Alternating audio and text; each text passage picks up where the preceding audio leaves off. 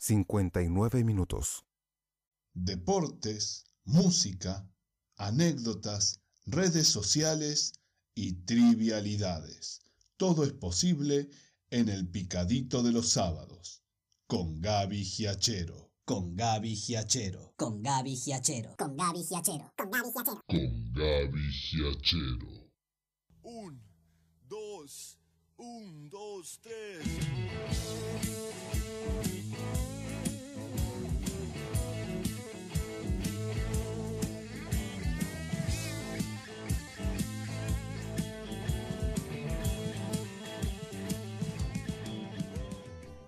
¿Qué tal? ¿Cómo les va? Muy, pero muy buenos días. Aquí estamos arrancando una nueva edición del Picadito, esta hermosísima mañana de primavera, barra verano, hasta podríamos decir, aquí en la ciudad de La Furia, con muchísima información para compartir con todos ustedes. ¿eh?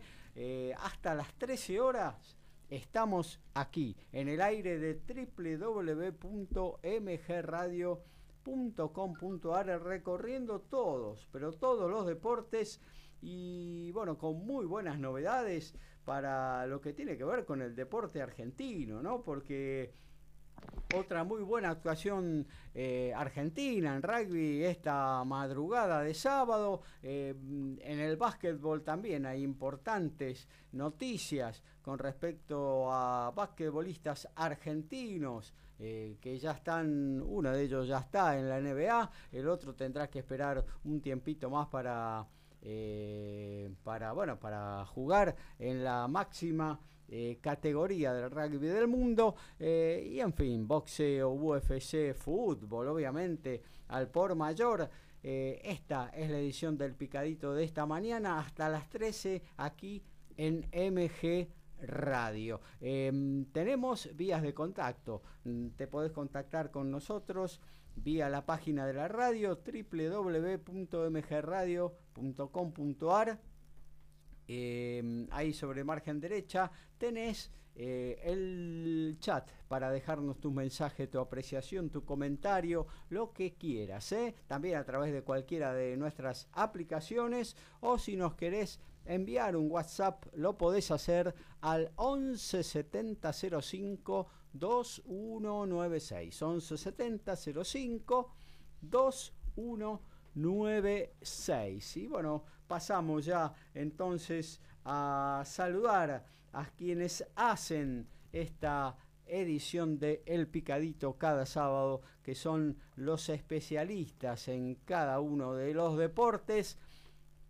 Vamos a ir un poco hoy en orden de importancia de las cosas eh, que se fueron dando eh, esta mañana, por ejemplo, con otra muy buena actuación de los Pumas, no tan buena en el juego, pero sí en el resultado final. Eh, de eso se va a ocupar y de otros temas más, obviamente. Alfredo González, al que ya saludamos. Alfred, buen día.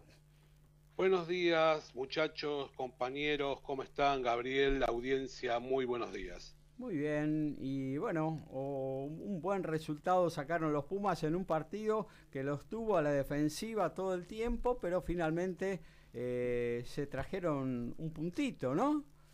Así es, Gabriel, la verdad que impensado si hace 10 días me preguntabas, que me decías que los Pumas iban a ganarle a los All Blacks y que iban a empatar con los Wallabies, eh, decía, ¿dónde firmó? Y la verdad que es una gran noticia hoy ver, por ejemplo, la tabla de posiciones, que los tres equipos estén con seis puntos y los Pumas inclusive con un partido menos. Los Pumas eh, hoy lograron un empate, no empataban desde aquel 2012 cuando con, empataban en 16 con los Springboks de Mendoza. La verdad que muy bueno las noticias que tenemos desde Australia. Muy bien, y otro deporte que nos entregó muy buenas novedades, aunque todavía falta la firma, ¿no? La millonaria en el contrato, pero todo indica de que quizás hoy por hoy el mejor jugador argentino, eh, desembarcará esta temporada en la NBA. De eso se ocupa en el picadito Daniel Medina. Buen día, Dani. Buen día, Gaby. Buen día, compañeros, chicos. Toda la audiencia, hermoso día, realmente. Ojalá todo el verano fuera así, fuera así. Y sí, bien, como vos decís, este, muchas noticias en toda la semana. Se concentraron más el fin de semana, las buenas noticias, podemos decir. ¿eh? Buenas para, para jugadores argentinos y malas para el desarrollo del básquet argentino. Pero entre las buenas, la que tapó, tapó lo malo es realmente lo, lo de Facu Campazo y lo de eh, Leandro Bolmaro, que vamos a hablar en detalle. Y sí, falta la millonaria por ahí firmar y falta que otro se adapte un poco más, pero eh, el futuro es muy promisorio y era lo que yo creo todos los que amamos al básquet o que más o menos ven un poco de básquet este, eh, querían. Tal cual.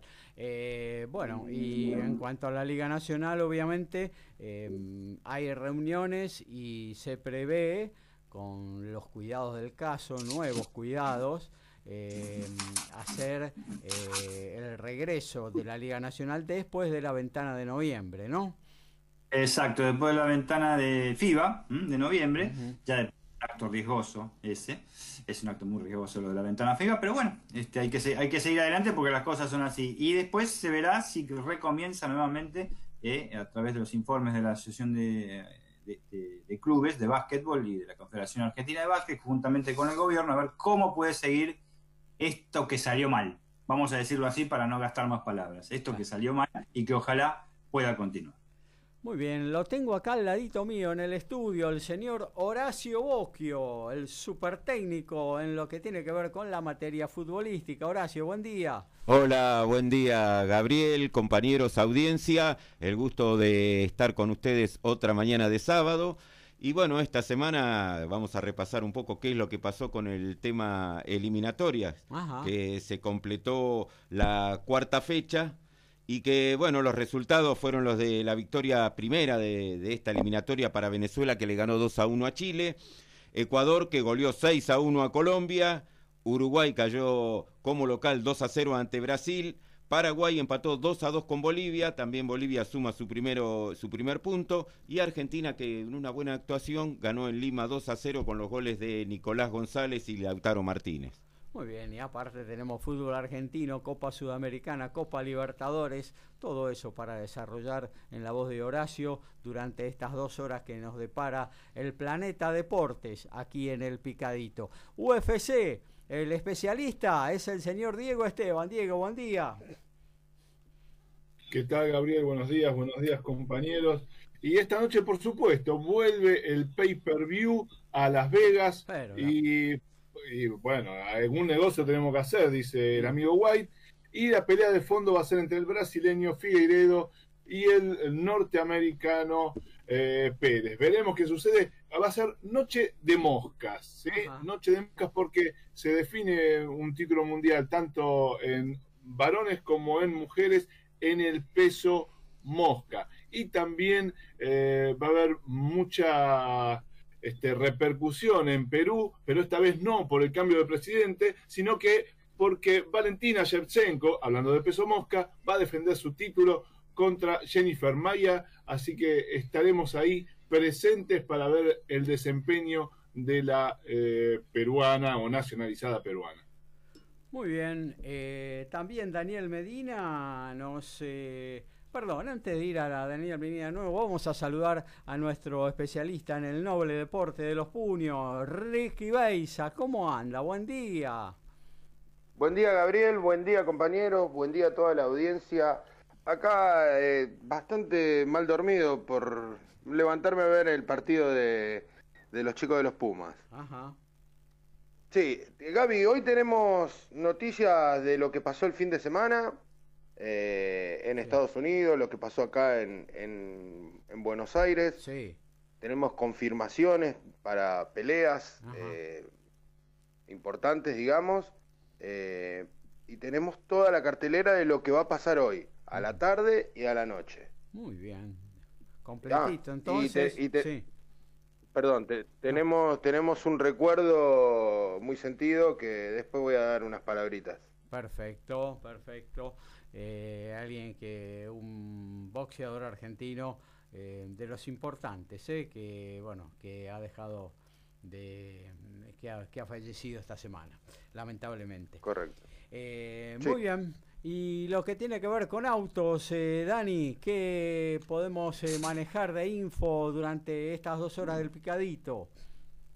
Y manejamos como si estuviéramos en un auto, Claro. la info. Este, eh, esta semana, digamos que este fin de semana es un poco más tranquilo, ¿eh? de los últimos, digamos, este, cuatro últimos fines de semana del mes, se podría decir que estamos medio volando, ¿eh? que Sí. teníamos todas las informaciones al mismo tiempo. Bueno, estamos un poco más tranquilos, pero sí tenemos en el ámbito nacional el turismo nacional, la clase 2 y clase 3, la clase insignia del automovilismo argentino que se van a desarrollar entre hoy y mañana en el circuito Roberto Mouras de, de La Plata. Además tenemos el Stock Car brasileño que en, en una hora comienza con la intervención de, eh, eh, de Rossi con el Toyota Corolla. Tenemos algunas pequeñas polémicas lo, dejó la- lo que dejó la última carrera de turismo carretera en el Galvez. Este, vamos a explicar un poquito cuáles fueron. Tenemos para rese- reseñar brevemente la Fórmula 1 que ya tiene un archiconocido campeón, pero no hay que restarle mérito porque la verdad que es la séptima vez que lo sale, que sale campeón. Y tenemos también para hacer algunos comentarios de la Fórmula 1, de las nuevas incorporaciones a un equipo, una confirmación de, un, de, una primicia tuya en su momento, quien es piloto de, un equipo que habían quedado las dos este, butacas vacantes, y un poquito de nuestro pollo de Pilar Franco Colapinto a comentar cómo quedó en el campeonato de Eurocup Fórmula Renault en, en Europa.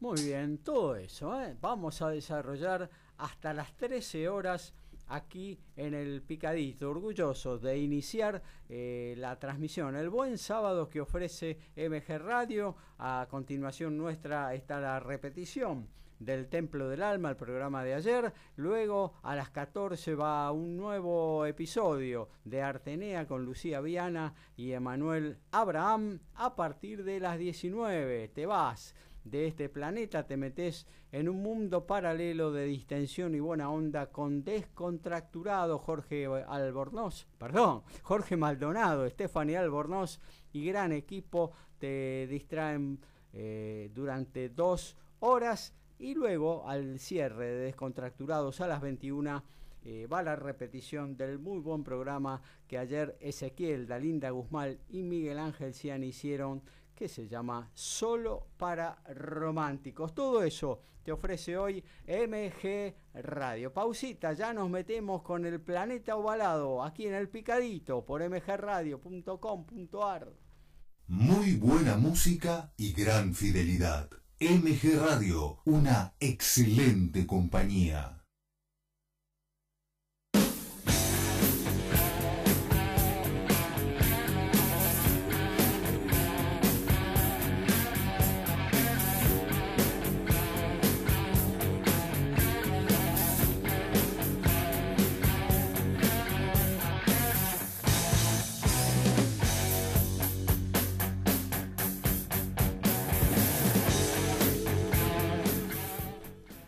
Todo lo que hacemos en el picadito tiene que ver con Tomás Rodríguez, ¿eh? TR ahí en la puesta en, el aire, en los controles del programa deportivo de esta emisora. Eh, decíamos eh, al comienzo ya de movida, eh, Horacio tiró la info de lo que fueron el cierre de los cinco partidos de la cuarta fecha de eliminatorias de esta semana. Argentina, eh, tal cual sucedió en la primera ventana, en el segundo partido jugó mucho mejor que en el primero, eh, cumplió una buena actuación, quizás la mejor desde que comenzó las eliminatorias. Le ganó a Perú 2 a 0, eh, pero Brasil está que arde, ¿no? Ganó en el centenario, cuarta victoria en cuatro partidos de eliminatorias. ¿Y cómo quedó ahí la tabla de posiciones, eh, Horacio? Y Brasil lo está encabezando con 12 unidades, eh, Argentina está con 10, Ecuador con 9, tres victorias consecutivas para el equipo que dirige Gustavo Alfaro y seis puntos para Paraguay, hasta ahí los que estarían clasificando con seis, pero por diferencia de gol está quedando en repechaje Uruguay, cuatro para Chile y Colombia, tres Venezuela, uno para Perú y Bolivia. Muy bien el Ecuador de Alfaro, ¿no? Clavándole una goleada impresionante y sembrándole muchas dudas a, a Colombia. Sí, además el nivel que viene mostrando Ecuador le había marcado cuatro goles también a Uruguay. Así que tiene 10 goles en dos partidos actuando como local eh, el equipo que dirige Alfaro y tenemos que recordar lo que viene siendo últimamente Independiente del Valle a nivel club eh, también en Ecuador, ¿no? Claro. Que el año pasado incluso fue el que ganó la Copa Sudamericana. Tal cual, tal cual. Y bueno, y Argentina ahí, ¿no? Luego de no poderle... Eh, ¿Con quién empató la semana pasada Argentina? Con... Había empatado con Paraguay. Con Paraguay. No pudo quebrar a Paraguay, pero bueno, logró una buena victoria eh, en tierra incaica frente a un adversario que le dio bastantes espacios fundamentalmente en función ofensiva y eso es letal cuando tenés a Messi, tenés a Lo Celso que está jugando muy pero muy bien, eh, bueno y algunos otros jugadores que hacen la diferencia cuando le das eh, lugar para moverse, ¿no? Sí, con la potencia de Lautaro Martínez y el gran momento de Nicolás González. Tal cual, tal cual. Un jugador que al que apoyó siempre Scaloni y que hoy, eh, bueno, está eh, de alguna manera eh, refrendando esa confianza que le dio el técnico, ¿no? Bueno, eh, eso fue lo del fútbol de eliminatorias, pero nos vamos a meter en otro muy buen partido histórico de los Pumas esta mañana frente a los Wallabies. Decía Alfredo González eh, al comienzo de nuestro envío que, bueno, impensado si hace dos semanas, un mes, dos meses, decíamos que Argentina iba a arrancar el Tres Naciones eh, ganándole a Nueva Zelanda y empatando con Australia. Y eso sucedió. eh, Argentina quizás hoy no tuvo la mejor actuación, se sintió un poquito, me parece, eh, lo que sucedió el sábado anterior. eh, pero bueno, dejémosle la palabra a quien más sabe del tema, que es justamente Alfredo González. Sí, Gabriel, mira, te quería hacer una pequeña reseña para entender un poco lo del partido, cómo fue el de hoy a la, a la noche argentina en la tarde de Australia. La verdad que los Pumas arrancaron una semana bastante tranquilo después de haber ganado el partido de los All Blacks y el lunes fue una, una jornada de muy poca intensidad. Ya el martes arrancan los entrenamientos fuertes y ya se veía que eh, la intención del técnico era repetir el, el equipo. Eh, ya después del miércoles de descanso, el jueves dio otro entrenamiento con mucha intensidad y ahí ya este, el, entrenador, el entrenador confirmó los 23 jugadores, donde el equipo titular se iba a repetir y los cambios venían desde el banco. Iban a entrar Socino, Isa y Emiliano Bofelli, lo cual le iba a dar bastante más experiencia a los relevos. Claro. Pero el viernes tuvimos la mala noticia que Cubeli se resintió del traumatismo de la rodilla derecha y la verdad que fue reemplazado por Bertranú y Escurra se sumó a los suplentes. Después de esta semana sí que tuvimos con, con el partido, la verdad que la cuestión era ver si lo si se la gran incógnita era saber si se podía repetir la actuación de la semana anterior. Y la intención era que vuelvan a jugar los 15 de la primera del primer partido ya que aunque parezca mentira había que darle rodaje al equipo porque era el segundo partido del año. Así que el primer tiempo hubo problemas con el scrum ya Delgui se destacaba como mejor jugador en Argentina la defensa era poco disciplinada muchos penales cometió Argentina sobre todo en el primer tiempo. Y la verdad que si no tenés una buena obtención es difícil poder generar buenas jugadas para atacar. No y la eso, tenía verdad, nunca que Argentina. faltó. No la tenía Sí. nunca Argentina. La No la pelota. tenía nunca. Se jugó, creo que el porcentaje de posesión fue 70% eh, en contra del- de los argentinos. La verdad que muy desparejo. Así que muchas pelotas perdidas y no hubo ritmo. Muy rápidamente se llegaba al campo argentino, llegaban al campo argentino los australianos a jugar. Inclusive promediando el segundo tiempo, Argentina nunca se había metido en partido. Que la indisciplina y la falta de intención parecían ser las claves por el cual Argentina no podía este, mejorar en el juego. Pero bueno, se estuvo impreciso, se corrió de atrás, de todas maneras se obtuvo un buen resultado. El rendimiento de la semana pasada no tiene que opacar el partido de hoy. Eh, un buen primer tiempo eh, en, en algunas cuestiones, pero generando mucha incertidumbre en el momento de la obtención de las pelotas de calidad. En el segundo tiempo fue la verdad que fue desprolijo. Eh, lo que siempre se tuvo a tiro en el resultado. Eh, un partido que no venía bien y los Pumas y un gran empate que hubiera sido una derrota en otra oportunidad. Este, la verdad que uno cuando defiende se desgasta más que cuando ataca y por suerte la condición mental hizo que los, los jugadores pudieran equilibrar en ese sentido lo, la, todo la, lo adverso que venía por parte de que se veía en la cancha. Y aparecieron, bueno, finalmente las lesiones. Bofel Sánchez y este, la verdad que terminaron con algunas nanas y vamos a ver cómo quedan para la semana que viene. Uh -huh. Evidentemente este... va a tener que Mario Ledesma cambiar un poco la energía del equipo. Eh, creo que sintió el partido del otro día, Argentina. Eh, a pesar de eso, el gran corazón, la gran garra Puma salió y siempre Australia no pudo concretar, ¿no? No pudo llevarse a su propio campo eh, todo el tiempo que estuvo en terreno argentino, no sacó la diferencia y ese fue el principal pecado del equipo Wallaby porque de esa manera lo dejó con vida Argentina que finalmente pudo, eh, gracias a la puntería de Sánchez, arribar al empate. Eh, Alfredo, quiero compartir con vos eh, las palabras de Mario Ledesma, eh, entrevistado por, eh, por la gente de ESPN, y justamente hablando de este tema, de lo que fue la semana en la previa y del análisis que hace él del partido, es muy cortita pero es muy precisa la palabra del head coach argentino. Mira, la verdad que lo primero que tengo que decir es que estoy muy, muy orgulloso de todos los jugadores, de todos los que entraron, de los que no entraron este, de los que fueron a entrenar hoy y ayer a la tarde, de todo el staff. Eh, la verdad que no fue una semana fácil eh, después de, ese pico emocional de la semana pasada. Eh, la verdad que nos vació un poco, fue, fue difícil, bueno, vos lo, lo viviste.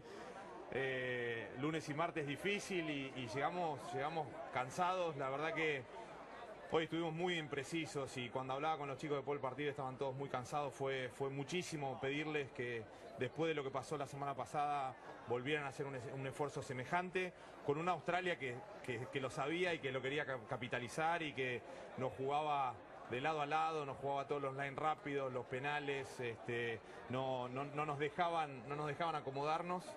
Eh, así que muy, muy impreciso, pero, pero bueno, a veces, a veces pasa por, por otro lado, los, los intangibles que, que, que hablábamos el, el otro día eh, cómo, cómo, siguieron agarrados de, de, de, lo que podían, sí. agarrado con uñas y dientes. Y con un poquito más de suerte no hubiese sido justo, obviamente. Pero si le pica mejor a Corderito es, es try, porque ya lo había pasado. Eh, con una locura de Pablo que yo estaba diciendo que la tira afuera. Pero bueno, estamos, estamos más que nunca en carrera y, y la verdad de nuevo muy, muy, muy orgulloso de, de, de lo que hicieron los chicos hoy. Este, sí, espiritualmente, digamos.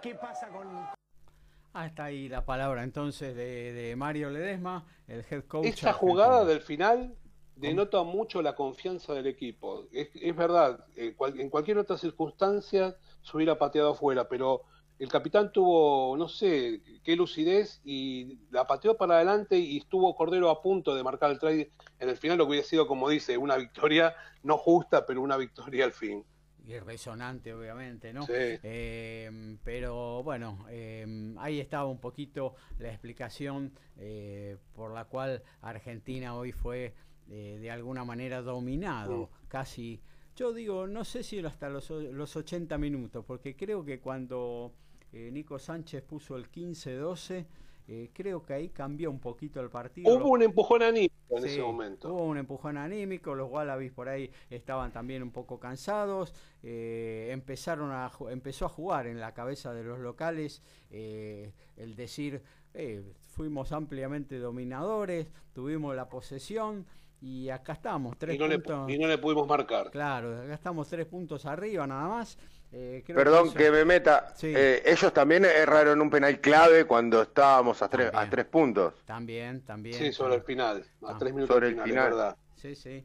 Eh, pero bueno, en definitiva, en esos últimos diez minutos se vio una mejor versión de los Pumas y hasta se podría haber pensado eh, hasta en ganar el partido, injustamente como dice Ledesma, pero bueno, eh, hubiera sido un triunfo eh, inmerecido, pero que vendría, Sí. hubiera venido muy bien, ¿no? Hubiera colocado por primera vez en la historia a los Pumas comandando eh, el Rugby Championship. Champions. Sí, la verdad quisiera destacar también porque no fue tanto todo tan negativo. Algunas cosas positivas que yo vi en el equipo argentino. La verdad que para destacar la reacción del segundo tiempo para la remontada y saber que se está a la altura, la verdad, de, de los equipos de primera línea.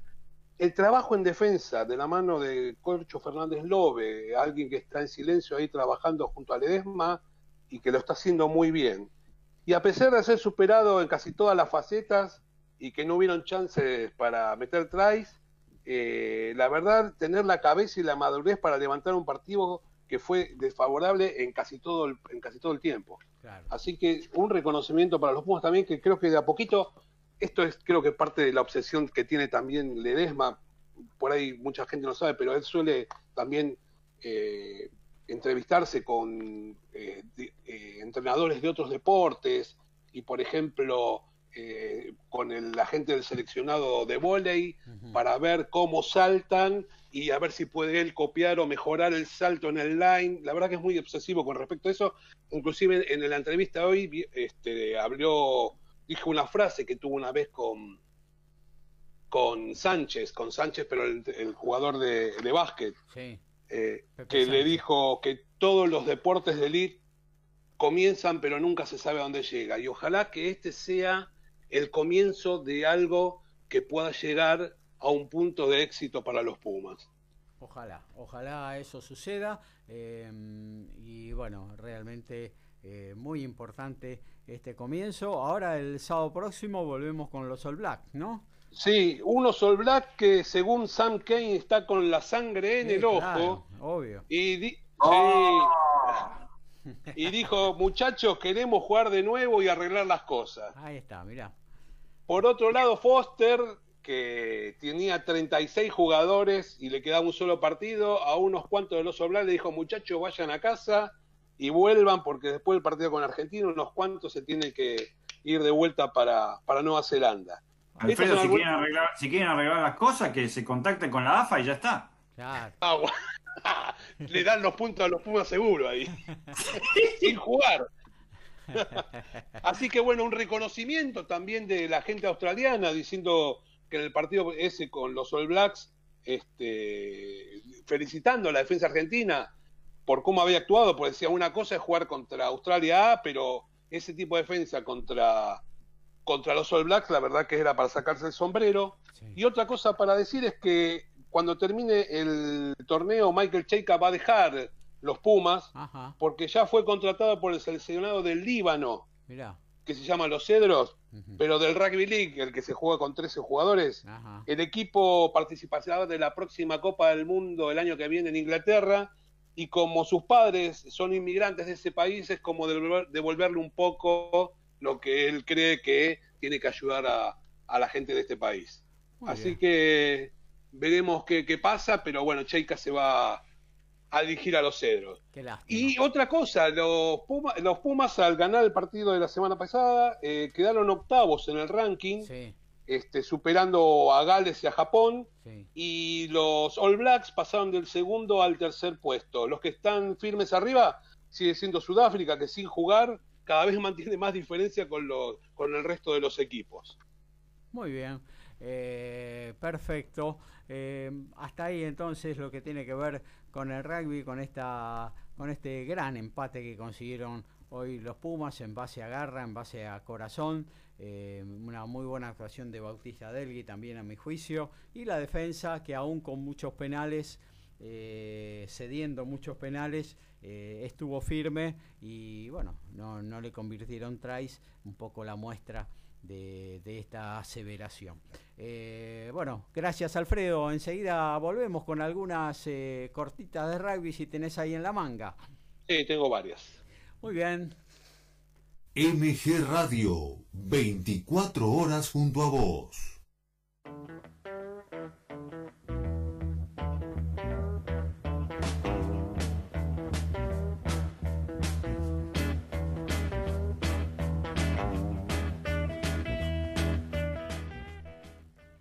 Bueno, ahora vamos a hablar de básquetbol, de la pelota naranjada. Muy buenas noticias tuvimos en el transcurso de, las últimas horas y de esta semana también. Pero antes nos vamos a meter un poquito con lo que eh, ya viene sucediendo con la fecha de la Copa de la Liga Profesional. Arrancaron los partidos, eh, se quedó en la cuerda floja, eh, Racing, perdón, River taladró en el sur y Boca quedó granate. Y sí, Racing cayó 2 a 0 ante Atlético Tucumán el jueves, Lucas Melano y Leonardo Heredia para el equipo tucumano. Arsenal ayer cayó en Sarandí 3 a 2 ante Unión de Santa Fe. Juan Manuel García en dos ocasiones, el ex Arsenal, y Candia en contra para el Tatengue. Para Arsenal marcó Jonathan Candia a favor y Carabajal. Boca cayó en la bombonera, segunda derrota consecutiva, 2 a 1 ante Lanús, Nicolás Orsini en las dos ocasiones Ávila para Boca, Orsini recuperó la memoria de gran, gran temporada en Sarmiento de Junín, eh, hasta que después cambió el sistema de juego donde tenía que recibir siempre de espaldas, en Lanús empezó a jugar de frente al arco y permanentemente, bueno, definió en la Copa Sudamericana, lo vimos ayer otra vez, una gran actuación del ex centro delantero del equipo juninense. Iván Fiel en Peña de Arenales cayó 2 a 0 ante River, Ignacio Fernández y Robert Rojas para River. River que alcanzó ahora la línea Banfield a partir de este triunfo, ¿no? Y ahora son los dos que encabezan la tabla de posiciones en su respectiva zona. Tanto Bajen la cabeza que por ahí pasa la pelota que tiró Lolo a la tribuna, ¿eh? en el penal. Claro, también. Eh, falló un penal importante el ex zaguero de, River y Belgrano de Córdoba. Eh, bueno, tanto River como Boca jugaron algo así como formaciones alternativas, pero bueno, Boca tendrá que preocuparse con su segunda victoria eh, su segunda derrota, perdón, consecutiva. Sí, y las dos ocasiones como local, eh, ya la inesperada derrota ante Talleres, que fue muy justa, Talleres eh, hizo un gran partido y ganó, fue algo inesperado porque Boca jugó con sus titulares, lo superó en gran parte del partido, le faltaba definición a Talleres, y bueno, ya cerca del final, en los últimos 15 minutos consiguió la ventaja y prácticamente lo había maniatado a Boca que le costó muchísimo. Y ayer, bueno, muchos habrán esperado también la recuperación de, Boca, sin embargo Lanús que no, no estaba bien en el torneo, venía con un empate y dos caídas, eh, consiguió una victoria más que importante y empieza la preocupación para Boca, que ahora esta semana con el tema de la Copa Libertadores se pone en marcha los octavos de final, hay que ver si el equipo de Russo no, no tiene un bajón anímico y futbolístico y empieza a complicarse ahí también. Muy bien, eh, nos metemos en el básquetbol. Hubo draft de la NBA finalmente, atrasado a partir de este año tan particular con la pandemia. Y bueno, desde ayer ya se baraja y con, como muy firme, casi un 90% la inserción de hoy por hoy nuestro mejor jugador de básquetbol en el circo mayor de la pelota anaranjada en el mundo. Eh, de eso vamos a charlar, obviamente, con Daniel Medina. Aquí estamos, sí. Bueno, sí, una semana muy esperada por diversos motivos, pero lo principal es que en, el elite del básquet mundial, que es la NBA, la cima, el Himalaya de la pelota anaranjada, no ninguna duda, dos jugadores argentinos este, podían ser sus integrantes de ese, circo, como bien vos decís. El primero, Leandro Bolmaro, se venía a venir, venimos hablando de Bolmaro creo que desde marzo o abril, más o menos, este, hace seis, siete meses venimos hablando este, de este muchacho para ser drafiado, lo fue, salió en un puesto interesante, 23, en la parte del draft, en la primera ronda del draft. Y batió, un récord, ¿no? Porque... Batió el, récord de, del lancha de Delfino. Y todos los que eh, se drafean en la primera este, ronda y en esos puestos, este, Gaby, cuando integran definitivamente los equipos, y ojalá suceda con Bolmaro, ahora vamos a explicar por qué, integran los, los, equipos, tienen un sueldo infinitamente superior a los que son drafeados en segunda instancia. Eh, vamos a la parte económica eh, puramente, Desde ya el prestigio por haber salido entre los novatos que se buscan en Estados Unidos de las universidades, y los jugadores más jóvenes, ¿eh? ¿Eh? europeos, como en este caso, si bien es argentino, que se, se desarrolla- desarrollan en ligas europeas. Bueno, la sorpresa es que lo que es la NBA también, ¿no? La gente se habrá quedado, habrá estado esperando la transmisión, le dieron la gorrita de New York Knicks, eh, Adam Claro. Silver eh, lo, lo da como el New, New York Knicks y abajo, pácate, Minnesota Timberwolves. Es como que, sé yo, TV lo transfieren a River y abajo dice, ya está en San Lorenzo. Una cosa de loco. Los Yankees son tremendos. Para esto estaba todo, obviamente estaba todo pactado esto. Eh, me recuerdan a películas, a vos que te gusta el cine y a los chicos, este, Gaby y Jerry Maguire, todas esas películas de los agentes, los agentes de los, de los grandes deportes en Estados Unidos que hacen cosas increíbles este, para que los jugadores jueguen en los equipos que ellos quieren o que los otros quieren. Bueno, en este caso, sí, eh, iría, va al Minnesota Timberwolves, uno de los peores equipos de la temporada, ¿eh? ojo, ¿eh? uno de los peores equipos, justamente con los New York Knicks también, ¿eh? de los peores equipos de las conferencias, pero que están haciendo un proceso en el cual está como ayudante del técnico eh, eh, Pablo Prigioni, otro ex este, NBA y ex generación dorada argentino, gran jugador, y que realmente puede haber incidido un- bastante para que vaya al equipo del norte de, de Estados Unidos. Por lo pronto ya lo había decidido este, eh, Volmaro y ya lo había decidido su representante y se había informado, Volmaro va a seguir todo el año en, en Barcelona, toda la temporada, por lo menos hasta el año que viene, y, a- y por lo menos hasta el año que viene no iría a la NBA. Esto no quiere decir que vaya a jugar en la NBA, ¿eh? ¿Eh? Hubo jugadores argentinos que realmente no eh, fueron drafeados y luego no, eh, no jugaron en la NBA y siguieron su campaña, por ejemplo, y brillante en algunos casos, este, con, con mucho, muy, mucho acierto en el desempeño este, en Europa. Esperemos, Volmaro tiene que mejorar mucho, lo habíamos dicho, no que tiene que mejorar mucho, está en una etapa de, de- de aprendizaje total, es muy joven, eh, tiene dos metros, tiene una buena altura, este, se lo dice el nuevo Ginóbili, le dicen los españoles, para ellos es el nuevo Ginóbili, yo lo he visto en algunas jugadas, tiene un cierto parecido. Por empezar, tiene que, le van a cambiar el físico también cuando No, vaya al obvio, el año que viene, ¿eh? totalmente. ¿eh? Eh, yo soy re flaquito y él es flaquito como yo, a pesar que me saca como 40 centímetros. Pero este, eh, eh, son cosas a mejorar y sobre todo tiene que tener un poco más de minutos en el Barcelona. No lo está teniendo mucho, pero sí está teniendo más participación. Barcelona en este momento, el club donde está, es el puntero de la Euroliga y él está teniendo algunas actuaciones y algunas jugadas que revelan ese talento eh, eh, que, que yo no tengo en el sentido de buscar jugadores. ¿eh? Este, los- la NBA tiene tremendos este, exponentes de buscar jugadores para luego explotar, como fuera acá Ernesto Duchini en fútbol, por ejemplo. Esa es una cosa que yo no puedo ver, por eso digo que tiene que mejorar. Pero algo deben haber visto de este chico cordobés, este, hincha de boca por lo que expresó ahora, si se, se la pasó por todos los medios diciendo que era hincha de boca, y este, que es exportado, sale de Bahía Básquet, ese proyecto tan interesante que Pepe Sánchez eh, está haciendo en la cuna del básquet argentino. ¿Sabes que hay una, hay una noticia, Dani? Perdóname que te interrumpa. Sí, cómo no. Una noticia de último momento, podría decirse, que Minnesota ha confirmado que después de esta temporada que Volmaro eh, vuelva a estar en el Barcelona, termine su contrato con el Barcelona, ahí se va a sumar a, las filas de Minnesota, o sea que lo va a tener en cuenta eh, para la confección de su próximo plantel, así que esto también es una muy buena noticia, seguramente va a haber mm, gente de Minnesota en Barcelona eh, ayudando ya a hacer crecer físicamente a Volmaro durante esta temporada para que llegue eh, más armadito a esa competencia, ¿no? Uno, uno ve Sí, esos- esos es, así, eh, ojo, tiene que adaptarse también, eh, los que vayan a ayudarlo, adaptarse a la, a- a la manera de jugar, mejor dicho, a, la- a los reglamentos que hay en Europa, en la Liga Endesa. No son los mismos que en Estados Unidos, ni hablar del tiempo, de otras cositas estoy diciendo, de otras cositas que los jugadores comen con, los, con la comida diariamente. Este, pero, eh, ojo, el proyecto es interesante y bueno, desde ya es noticia de último momento que integraría a partir de la temporada eh, 2021-2022. Eso es interesante porque dejaría, terminaría la temporada en España e iría allá a los campos de, entrenamiento del equipo norteño de Estados Unidos. Y este, se sumaría Anthony Edwards, que fue elegido un novato muy interesante, un, mejor dicho, un agente libre muy interesante. Y también, recordemos que eh, Ricky Rubio Sí. forma parte de- dentro de un mes, que menos de un mes ya que empieza el campeonato de la NBA, la nueva liga, Ricky Rubio es terrible. Está, está bien, no es, es un jugador joven ya Ricky, ¿no? Pero es terrible jugador español, tremendo.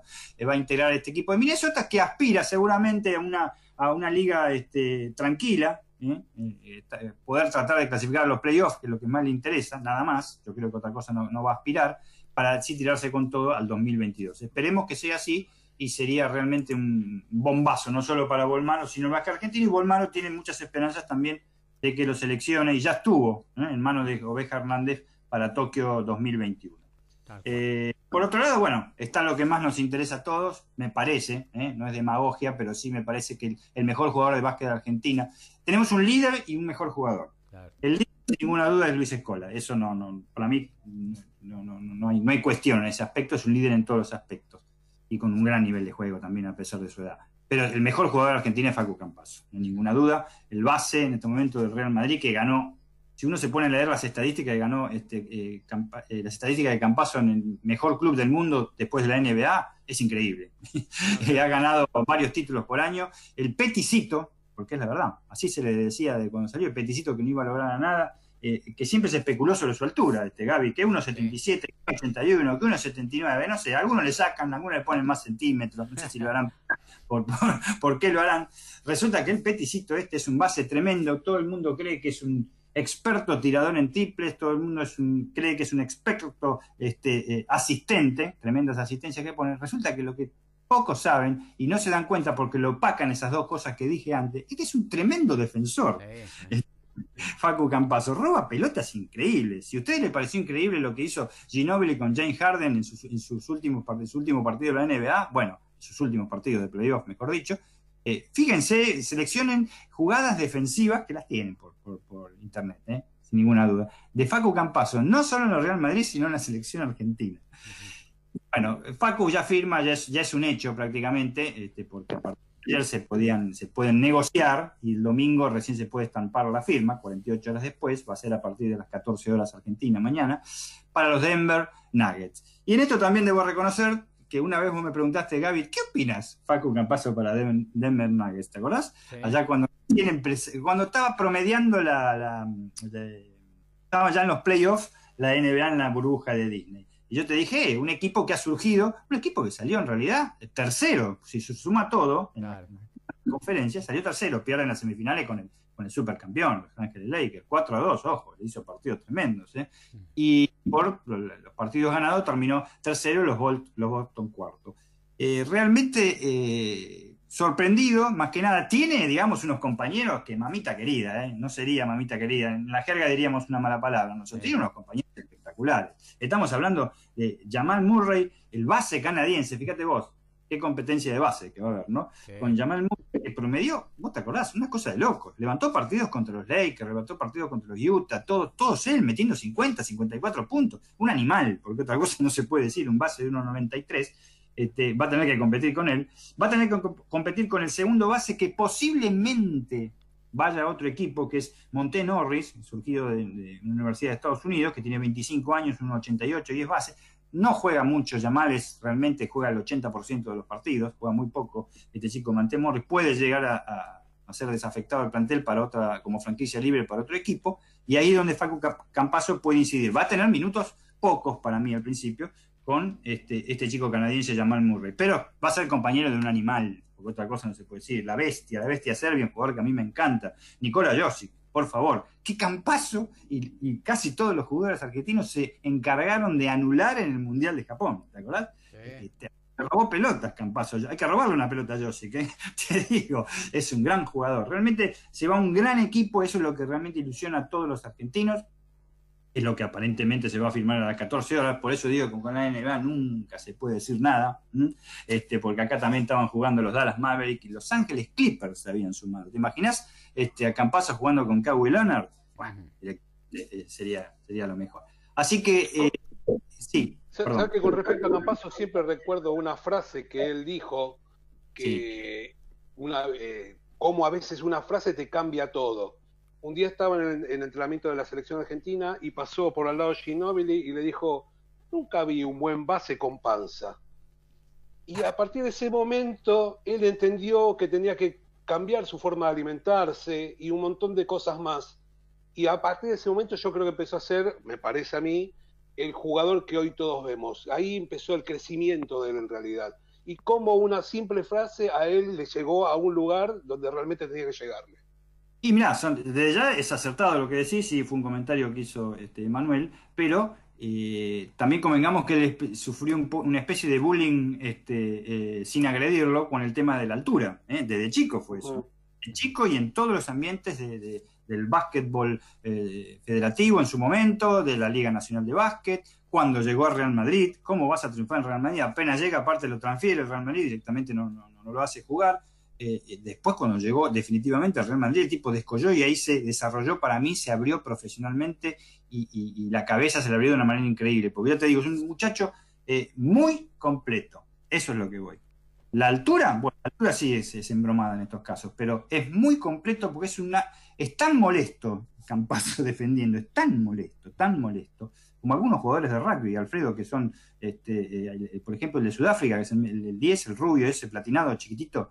Este, Sí. ¿cómo es que se- Bueno, ese es más molesto que tremendo. Este, tan molestos defendiendo que vos te das vuelta y los tenés siempre al lado. ¿Cómo puede ser? ¿Eh? Vos tenés 2 metros 20 y está al lado Campazo que por ahí te hace pic y te roba la pelota. Ese es un ejemplo. Después sumale todo lo que tiene Campazo, ¿no? Todo lo que ha progresado también y que lo que va a progresar Y la físico, cabeza, la cabeza, ¿no? También. La, la cabeza súper competitiva también. Desde ya, está acostumbrado a eso. Está jugando en eh, después de la NBA en la mejor liga del mundo y en la mejor liga continental del mundo, la, Euro- la Euroliga. Se, que se- se enfrenta con equipos terribles. Que está remontando, que ayer jugó su último partido. Ayer jugó su último partido contra Fenerbahce. Eh, eh, con eh, 94-74, ganó el Real Madrid, tuvo 9 puntos nada más, pero tuvo apenas 12 asistencias. 12 asistencias, como le dije yo, chicos, son 24 puntos seguro que hizo un compañero, o 36 si son triples, ahí la estoy exagerando un poco, ¿no? Claro. Pero el anterior partido hace tres días con Maccabi Tel Aviv también ganó el Real Madrid, que está levantando 79 a 63, y, y Facu metió 7 puntos nada más, pero volvió a hacer 12 asistencias. O sea, e- e- es un ejemplo. Pocos rebotes, es lógico que agarre pocos rebotes, pero sí que roba mucho, tiene muchos robos. Claro. Eso es lo que lo hace un jugador muy completo. El Madrid ha levantado ya en la Euroliga, está cuarto. Yo creo que lo va a extrañar. Mañana es su último partido. Mañana es su último partido contra el Baxi Manresa. Todos los argentinos van a tener este, el privilegio de verlo, eh, si Dios quiere, si, si, si se quedan a verlo, porque va a ser en la nochecita de mañana domingo, lo vamos a anunciar después en la agenda, va a ser su partido eh, despedida del Real Madrid. Ayer lo fue en la Euroliga, mañana lo va a hacer en, eh, en la Liga Endesa, que es realmente eh, el verdadero expositor, el verdadero puntapié que lo llevó al- a, a la elite, a lo mejor, como dice Luis Escola, de- del básquet mundial. Facu Campazo, nuevo jugador de, de Denver. Ojalá que realmente, ya creo que vamos a estar más prendidos que nunca ahora ESPN este, para ver, para ver los partidos de, de- la NBA. Y ojalá que Denver, que no es un equipo ganador, un equipo que siempre más o menos entra en los playoffs, pero eh, los chicos de Colorado este año este, la rompieron y espero que con él la, sigan rompiendo. Así que bueno, ese es el tema de las alegrías de- de- del básquet, ¿no, Gaby? Este, cosas este, que realmente no- nos ponen eh, muy bien y que hacen un poco tapar, aunque momentáneamente. Yo estaba, mientras ustedes estaban hablando, Alfredo, del rugby, vos con, con Horacio del fútbol, estaba viendo acá en, en- en uno contra uno que estaba eh, eh, Borro, el presidente de la Confederación Argentina de Básquet, tratando de explicar lo inexplicable con la gente de- del programa de Teis Sport. Eh, no echa culpas a nadie, pero echa culpas a todos, también a él mismo.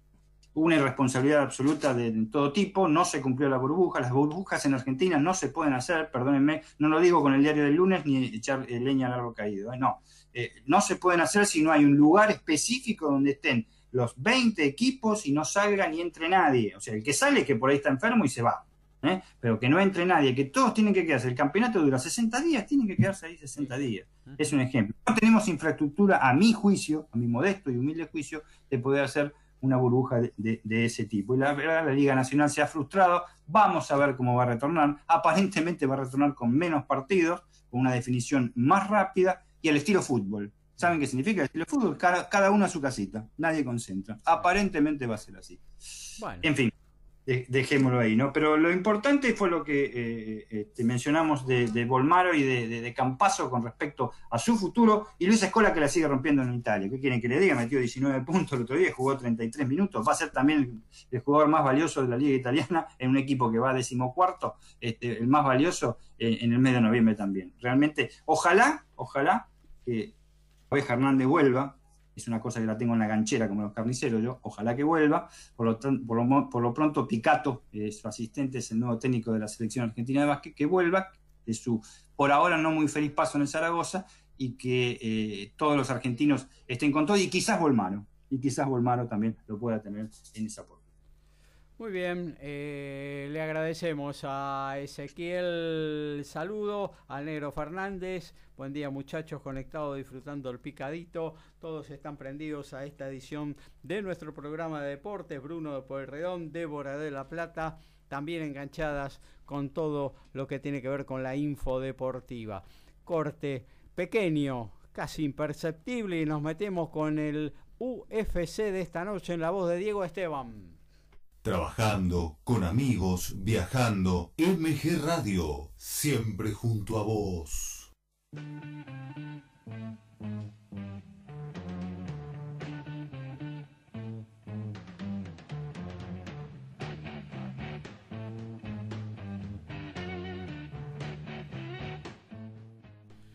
Bueno, no entregó buenas noticias eh, el tenis en lo que tiene que ver con la participación de Diego Schwarman eh, en su primera eh, incursión en el torneo de maestros en Londres. Cayó en los tres partidos el Peque, nacido en Villa Crespo. ayer culminó su participación perdiendo también con Danil Medvedev 6-3-6-3 de esta manera se conformaron los cuatro que van a jugar eh, semifinales del torneo más importante del año ahí en la capital británica. En estos momentos 5-4 arriba Djokovic frente a Dominic Thiem está sacando el austríaco 15-0. Luego más tarde a las 17 Rafael Nadal y el ruso Danil Medvedev jugarán la otra semifinal. Mañana será obviamente la final eh, en lo que tiene que ver en singles y tampoco en dobles. Lamentablemente ayer cayó la dupla eh, de Horacio Ceballos y Marcel Granolers. Tuvieron que abandonar debido a una molestia en el hombro derecho del jugador eh, barcelonés. Pudieron participar de la semifinal que se jugó esta mañana temprano y cayeron frente al holandés Wesley Holfold y el croata Nikola Mektic 6-3-6 4. ¿eh? Así que fin de la aventura de Horacio Ceballos en Londres. Una muy buena actuación del que hoy por hoy es el número 3 del ranking del mundo de dobles, Horacio Ceballos, el marplatense. Bueno, ahora sí, nos metemos con el UFC. Ahí tenemos a Diego Esteban que nos va a explicar de qué se trata la velada de esta noche de las artes marciales mixtas. Diego. Sí, esta noche hay noche de moscas. sí, así que atención a todos, eh, tienen que estar preparados con su eh, flea en las manos, sobre todo si usted tiene unos cuantos años, ¿no? Sí, sí. Eh, no se ha modernizado. Eh, ah, ahí está, justamente. Qué antiguo, ¿eh? Se le nota el documento ahí con lo que dijo, señor Diego. A mí me a mí me lo han contado, a mí me lo han contado, ah, pero como sé que esta, es una mesa de gente grande, por eso hablo en ese idioma, nada más que por eso.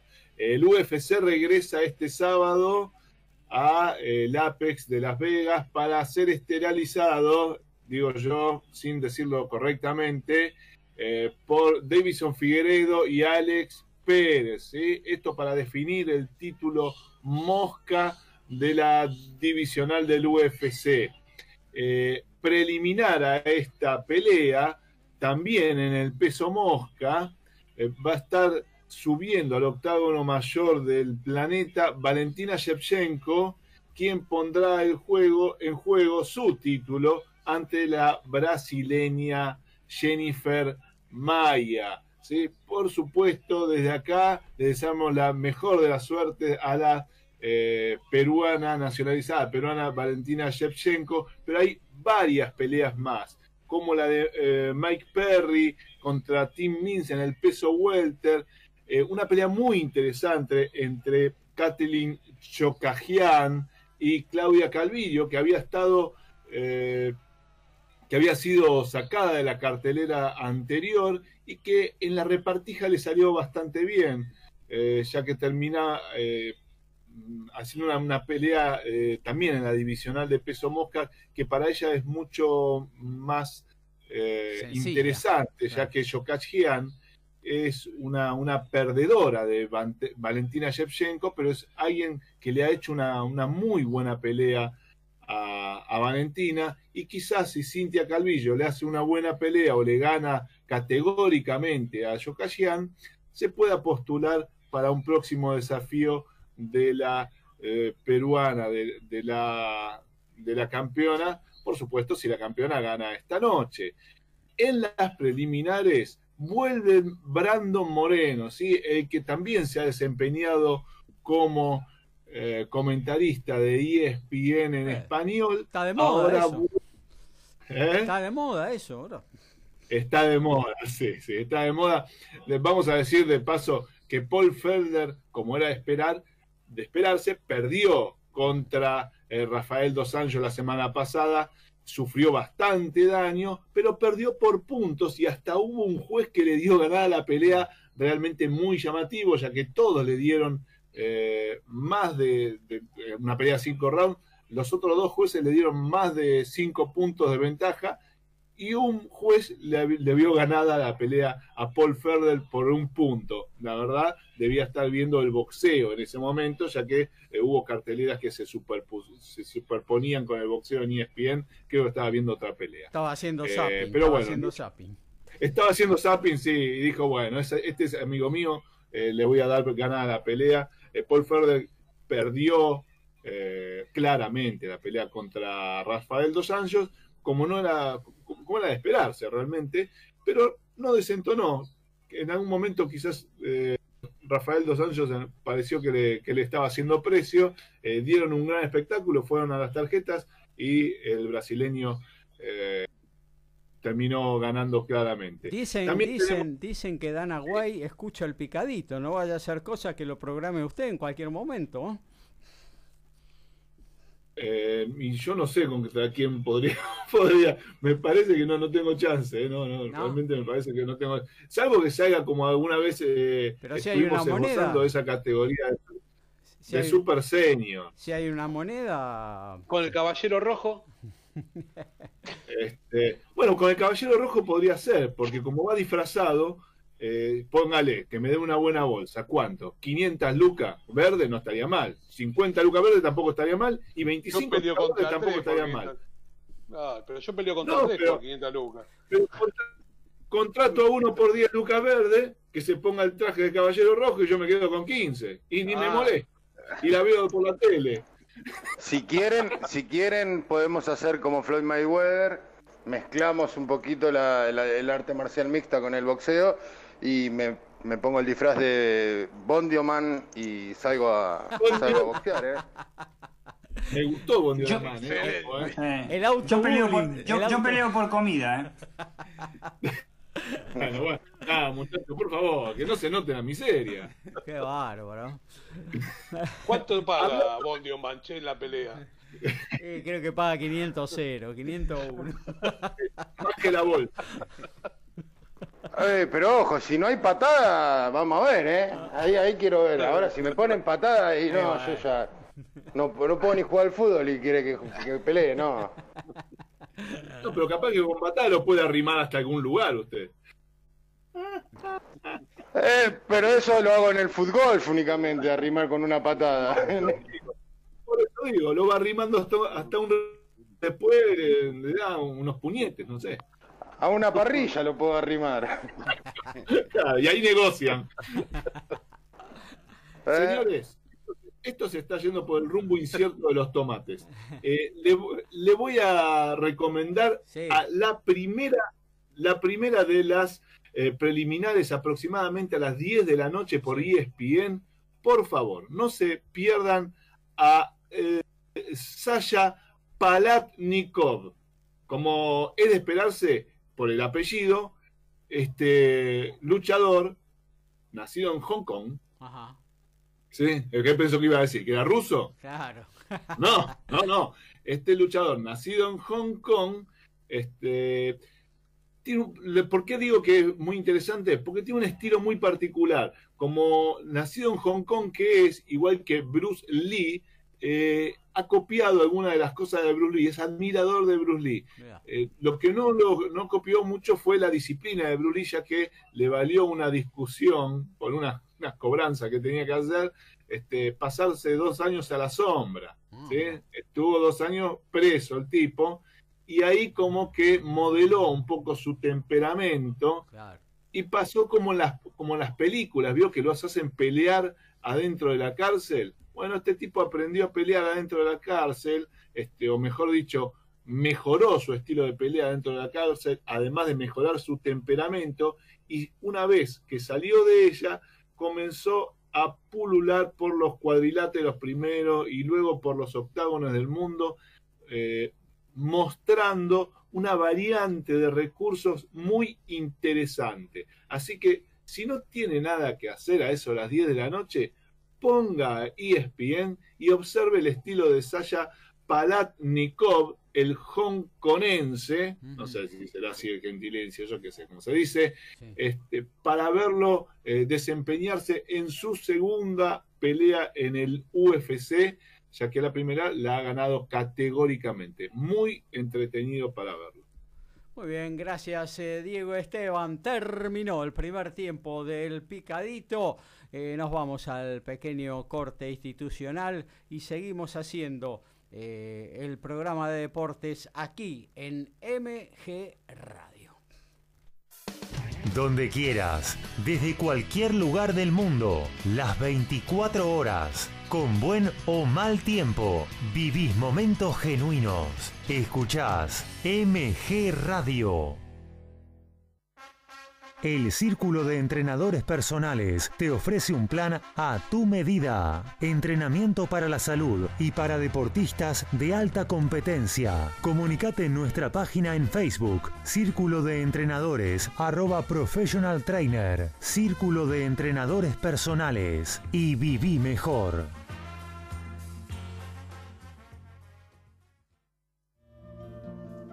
Mabel Rodríguez, clases de canto, interpretación, trabajo corporal y vocal. Comunicate a nmabelr@hotmail.com o al Instagram arroba nmabelr. Animate con Mabel Rodríguez. Yo canto versos del corazón y los enciendo en una canción.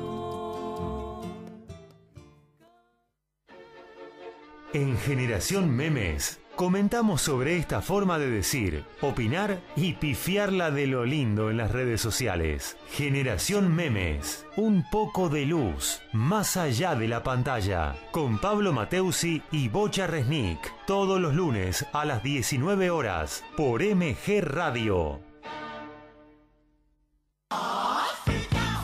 Abre la disco. Un viaje al pasado con música que para vos está siempre presente. Abre la disco. El programa que todas las semanas llega a tus oídos de la mano de Gustavo Rubín.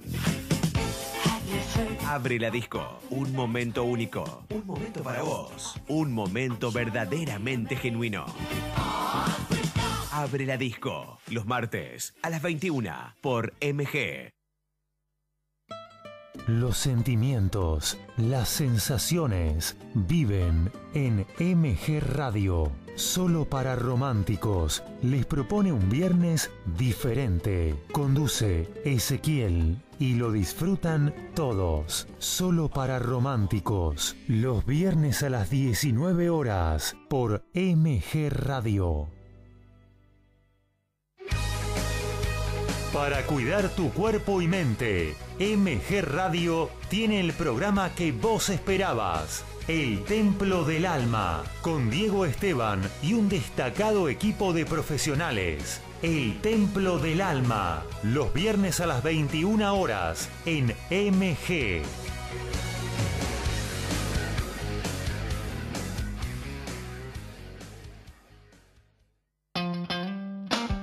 Gaby Giachero te invita a compartir El Picadito. Deportes y buena música. Escuchalo todos los sábados de 11 a 13 en MG Radio, la radio de Villurquiza.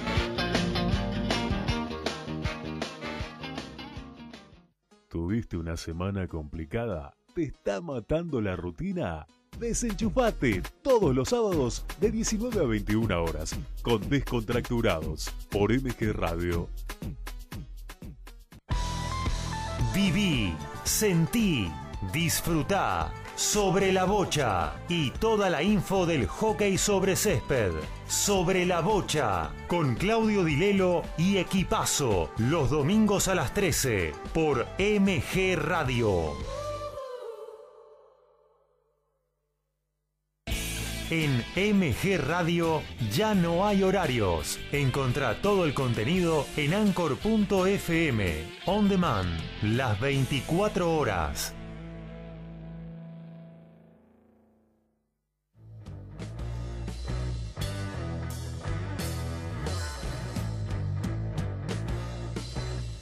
Viví momentos genuinos.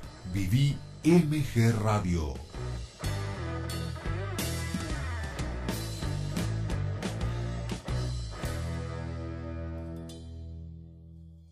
Doce horas, cinco minutos. Deportes, música, anécdotas, redes sociales y trivialidades. Todo es posible en el picadito de los sábados. Con Gaby Giachero. Con Gaby Giachero. Con Gaby Giachero. Con Gaby Giachero. Con Gaby Giachero. Con Gaby Giachero.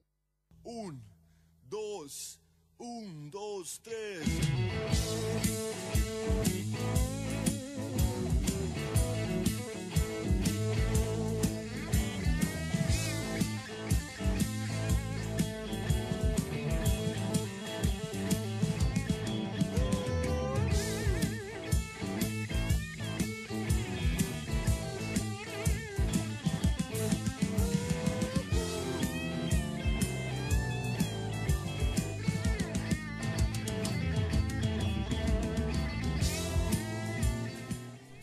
Bueno, segundo tiempo, es decir, la segunda hora del picadito aquí en MG Radio. Arrancamos eh, gracias a Majo que nos envió un mensaje vía la aplicación. Soy compa de secundario y amiga de Mabel. Un beso grande para vos, Majo. Gracias por estar ahí. Adrián el Ferretero, escuchando el programa. Muy buenos saludos. Adrián, que le gusta tanto el motociclismo. ¿eh? Si se anima algún día, eh, lo incorporamos ¿eh? al motociclismo, a el picadito. Eh, también Daniel de Cochlan, los escucho mientras corto el pasto en casa. Muy bueno el equipo y sus comentarios. Saludos. Todos los que están prendidos a esta edición del picadito. Eh, 7-5 cerró el primer set Dominic Thiem sobre Nova Djokovic en la primera de las semifinales del torneo de maestro de Londres. Eh, recordamos que a primera hora cayó la dupla integrada por Horacio Ceballos y Marcel Granollers. Quedaron de esta manera eliminados, pero llegaron hasta semifinales. Una muy buena posición del que, como dije antes, eh, Horacio Ceballos es el número 3 del ranking del mundo de eh, dobles. Y bueno, nos vamos a meter un poquito con lo que tiene que ver con el fútbol. Horacio ya nos informó acerca de los partidos que ya se jugaron, derrota de Racing y de Boca, eh, triunfo de River en el sur en la cancha del Taladro y también un importante triunfo de Unión de Santa Fe en el viaducto, eh, un partido mano a mano buscando la clasificación a la próxima ronda. El equipo tatengue de Juan Manuel Asconzábal se llevó tres puntos importantísimos hacia la capital santafesina. Pero esto sigue, Horacio. Y a las 17.10 en Santa Fe, en el eh, Brigadier eh, López, eh, Colón recibe a defensa, Darío Herrera va a ser el árbitro. A las 19.20 en Parque Patricio, Huracán y Vélez con Nicolás La Molina. 21.30 en Avellaneda, Independiente recibe a Central Córdoba de Santiago Lestero y Ariel Penel como árbitro. Mañana 17.10 en La Plata, Estudiantes y Aldo Civi, Fernando Echenique va a dirigir. 19.20 Patronato en Paraná recibe a Gimnasia, Pablo de Chavarría el árbitro. Y San Lorenzo 21.30 en el Pedro Videgain ante Argentinos con Andrés Merlos eh, como referee. El lunes se va a cerrar a las 19, Godoy Cruz y Rosario Central con Néstor Pitana. Y el cierre total de la fecha va a ser a las 21.15 en el Parque Independencia Newell's Old Boys con Talleres de Córdoba. Va a arbitrar Silvio Truco. Muy bien, y entre los partidos de hoy, que son tres, eh, Huracán Vélez, un lindo partido, ¿eh? Eh, en el Tomás eh, Adolfo Ducó, un huracán que de la mano de Damonte de alguna manera ha metido una sorpresa, ¿no? Con muy buenas actuaciones y triunfos. Sí, el comienzo de Damonte en el torneo anterior eh, no había sido bueno, tuvo varias derrotas consecutivas, le costaba ganar, pero con el recambio que tuvo de plantel, Huracán tuvo varias bajas y eh, eh, prácticamente reemplazó con la misma cantidad de, jugadores, está encontrando un buen nivel técnico y además eh, algunas victorias que lo están eh, llevando a, a- a tener protagonismo en el torneo. Eh, creo que hasta sorprendió, a, me parece que hasta a sus parciales y a su dirigencia el rendimiento que encontró en este momento Huracán y que bueno, de mantenerse, hoy tiene un partido muy difícil con Vélez. Si lo ratifica, puede ser que a lo mejor Huracán esté entre los animadores del próximo torneo. Un Vélez que no luce, pero que va sumando, ¿eh? de la mano de Pellegrino, ¿no? El nuevo técnico. Sí, el, bueno, el, el esquema de Pellegrino ya lo, tuvi- lo vimos en Estudiantes de La Plata también, es, es un tanto conservador, eh, ya él está formado en Europa como técnico, así que bueno, la gente de Liniers ve que casi sobre la hora suele ganar los partidos, a veces con algún penales que son, otras veces no tanto, pero bueno, eh, parecen los caballeros de la angustia. Tal cual. Independiente está necesitado de triunfos.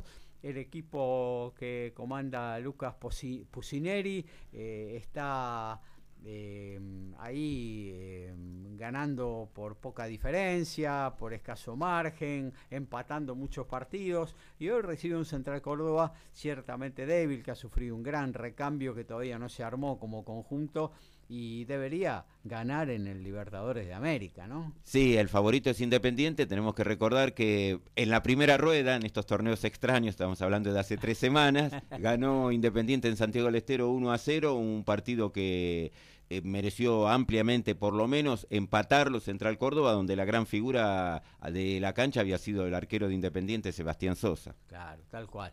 Eh, una gran incorporación para Lucas Pocinelli, para Independiente, eh, el ex arquero de Vélez y de Boca también, ¿no? Y que viene de México.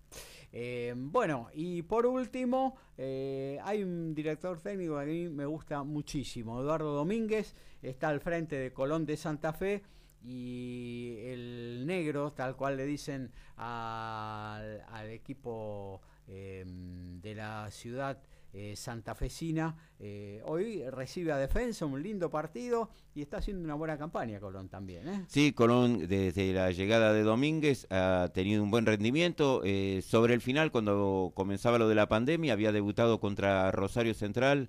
Eh, dirigiendo a Colón en cancha de Central, fue la noche que gana 3 a 1 Colón como visitante, que llevaba alrededor de 18 partidos sin ganar en esa condición, y ahora bueno, lo viene ratificando, a pesar de algunos cambios, tuvo cuatro o cinco bajas muy importantes entre sus titulares Colón, sin embargo el equipo viene mostrando también un buen rendimiento y bueno, es cuestión de seguir viendo qué es lo que va a pasar después de estas fechas de, de clasificación, porque es un torneo solamente de clasificación. Claro, y siempre al- alguna vez en el partido frota la lámpara el amigo Luis Rodríguez también, ¿no? Sí, bueno, es eh, eh, eh, pasa el tiempo y sigue mostrando en un rato las genialidades que puede hacer, como fue lo de la semana pasada. Tal cual. Bueno, eh, esto es lo que tiene que ver con el fútbol argentino, pero hay semana también de, de copas internacionales, porque vuelven la Copa Sudamericana, vuelve la Copa Libertadores en el arranque de los octavos de final. Ahí empieza el mata-mata, eh, este partido de ida y vuelta en el cual eh, no te podés descuidar porque una mala noche te puede dejar afuera del torneo.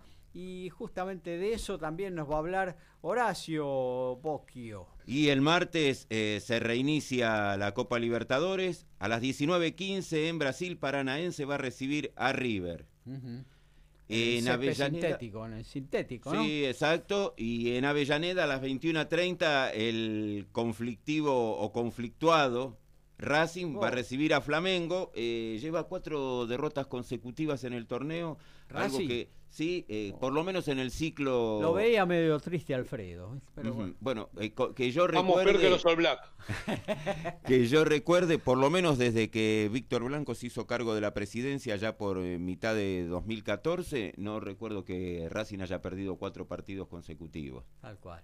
Y por eso quedó en la cuerda eh, BKHS y está en la cuerda, bueno, no sé si en la cuerda floja, pero eh, está eh, eh, Diego Milito también eh, en la picota. Él fue el que eh, de alguna manera eh, impulsó la llegada de mm, el ex técnico de Defensa y Justicia Independiente, ¿no? Sí, exacto, y no había perdido en la, la primera parte de cuando arrancó en enero BKCS, eh, Racing no había perdido ningún partido. Todos los perdió a partir de la derrota con Nacional, cuando eh, viene la Copa Libertadores allá por mitad de septiembre, la derrota 1 a 0, el gol de Vergesio de penal en la cancha de Racing. A partir de ahí, bueno, Racing lleva también no solo las cuatro derrotas estas consecutivas, sino que además lleva tres partidos consecutivos perdiendo en Avellaneda, algo que no sucede donde Racing se había hecho más que fuerte.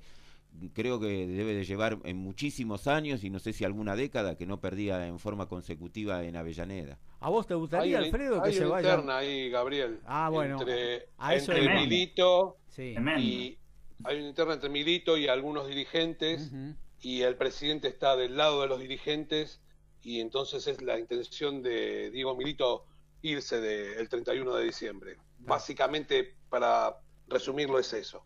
Sí, se hablaba de que... El que eh, está en las divisiones inferiores es este. Exactamente. Gomis. Y eran un duelo a capa y espada ese. Sí, algunos hablaban de que la cama era de una plaza, otros dicen de dos, así que no, no estaba definido. Es una lástima, una lástima, pero bueno. Después de tantos años de, de ver algunos frutos que venían eh, viéndose cosas muy lindas, bueno, volvimos a hacer un poco el Racing de siempre. Pero bueno, ¿qué va a ser? Y yo marqué eh, desde la llegada de Víctor Blanco, que fue prácticamente forzada, porque estaba la histórica pelea de, de quienes estaban comandando el club en ese momento, que estaba ya con, con posibilidades de descenso directamente, la renuncia de presidente y viceprimero en ese momento era Coborno, el presidente de Racing, y Molina, el vicepresidente primero.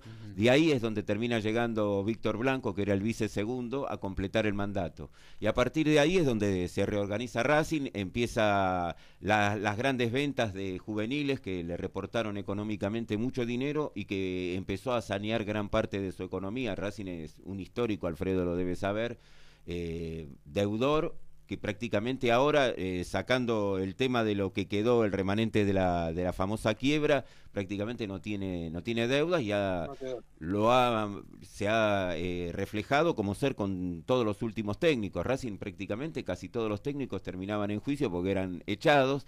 Y eh, los últimos, desde que está Blanco, sacando el caso Saba, que no sé en qué habrá terminado, el resto terminaron los contratos o se fueron porque caso Caudel le quedaban seis meses y rescindió para poder ir a, a Brasil. Así que... Y salvo Zielinski, pero el Y- resto sí terminaron todos. Sí, Zielinski terminó eh, rescindiendo él, pidió él. El único que fue despedido directo es Saba. Claro. Tal cual. Eh, bueno, entonces eh, decíamos eh, Racing, ¿qué más tenemos en copas internacionales? Y ahora vamos a repasar, también vamos a tener el tema de la Copa Sudamericana, Sí. que se va a estar jugando esta semana también. Tiene la particularidad de que esta semana vamos a tener ocho equipos argentinos jugando en el mismo momento. Así que eh, los mismos son, eh, Independiente va a estar jugando con Fénix de Uruguay este próximo miércoles eh, a las 21.30. Lanús va a ser visitante de Bolívar en La Paz también este miércoles, pero a las 19.15. Vélez va a recibir al Deportivo Cali el martes 21.30. Unión va a jugar con Bahía, va a Brasil el martes a las 19.15. Y Defensa y Justicia en Varela va a recibir al Vasco da Gama el jueves 21.30. Ujú. Fenómeno. Eh, así que hay para todos los gustos en lo que tiene que ver con copas internacionales de equipos argentinos. Y ¿no? bueno, si los cinco equipos argentinos en la Copa Sudamericana llegan a pasar de fase, Independiente y Lanús se encontrarían en cuartos de final y Unión de Santa Fe y Defensa y Justicia serían otra las llaves. El único que no le tocaría un equipo argentino en ese caso sería Vélez. Ahí está. Eh, Consulta, eh, Horacio, disculpe, Gaby. Sí. El Leeds del señor Bielsa, ¿puedo saber cuándo juega? El Leeds juega mañana, mañana domingo. Ma- mañana domingo, perfecto. Yo para estar más o menos ubicado en tiempo y espacio.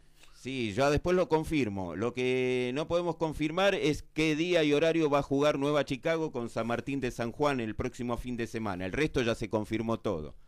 Domingo. Eh, lo, que, lo que sí, lo que sí se sabe es que Chicago este es el primero y iniciativa que tiene por el tema del turismo es por toda la República Argentina. Es uno de los que más viaja. Y en la segunda fecha recibe a Alvarado, en la tercera va a Santiago del Estero a jugar con Mitre, en la cuarta recibe a Independiente Rivadavia, en la quinta visita a Belgrano, en la sexta es local con Brown de Madrid y en la séptima, bueno, ahí por suerte va a jugar en la Barría y Luna con Barraca Central. Tremendo como viaja. ¿eh? Vacaciones Domingo, domingo 18 horas, hasta donde tengo entendido, juega Nueva Chicago. Bueno, ahí estaremos, prendidos al choque de verdinegros allá en la ciudad eh, cuyana de San Juan, ¿no? Eh, perfecto, hasta aquí lo que tiene que ver con el fútbol, ¿eh? Ya nos vamos a meter en otra disciplina, en el boxeo. Atento, Ricardo. Dicen que son todas iguales. MG Radio marca la diferencia.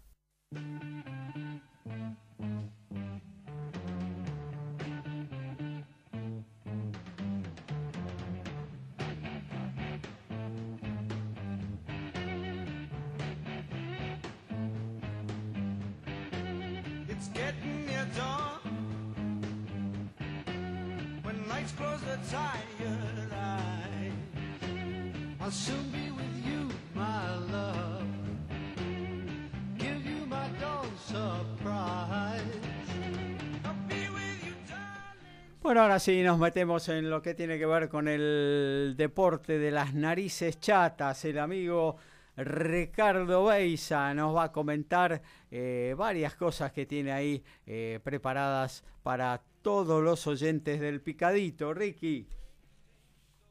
Bueno, Gaby, tuvimos un fin de semana eh, bastante raro, con peleas cortas, Ajá. peleas que terminaron algunas hasta en el primer round, eh, peleas estelares que terminaron en el primer round.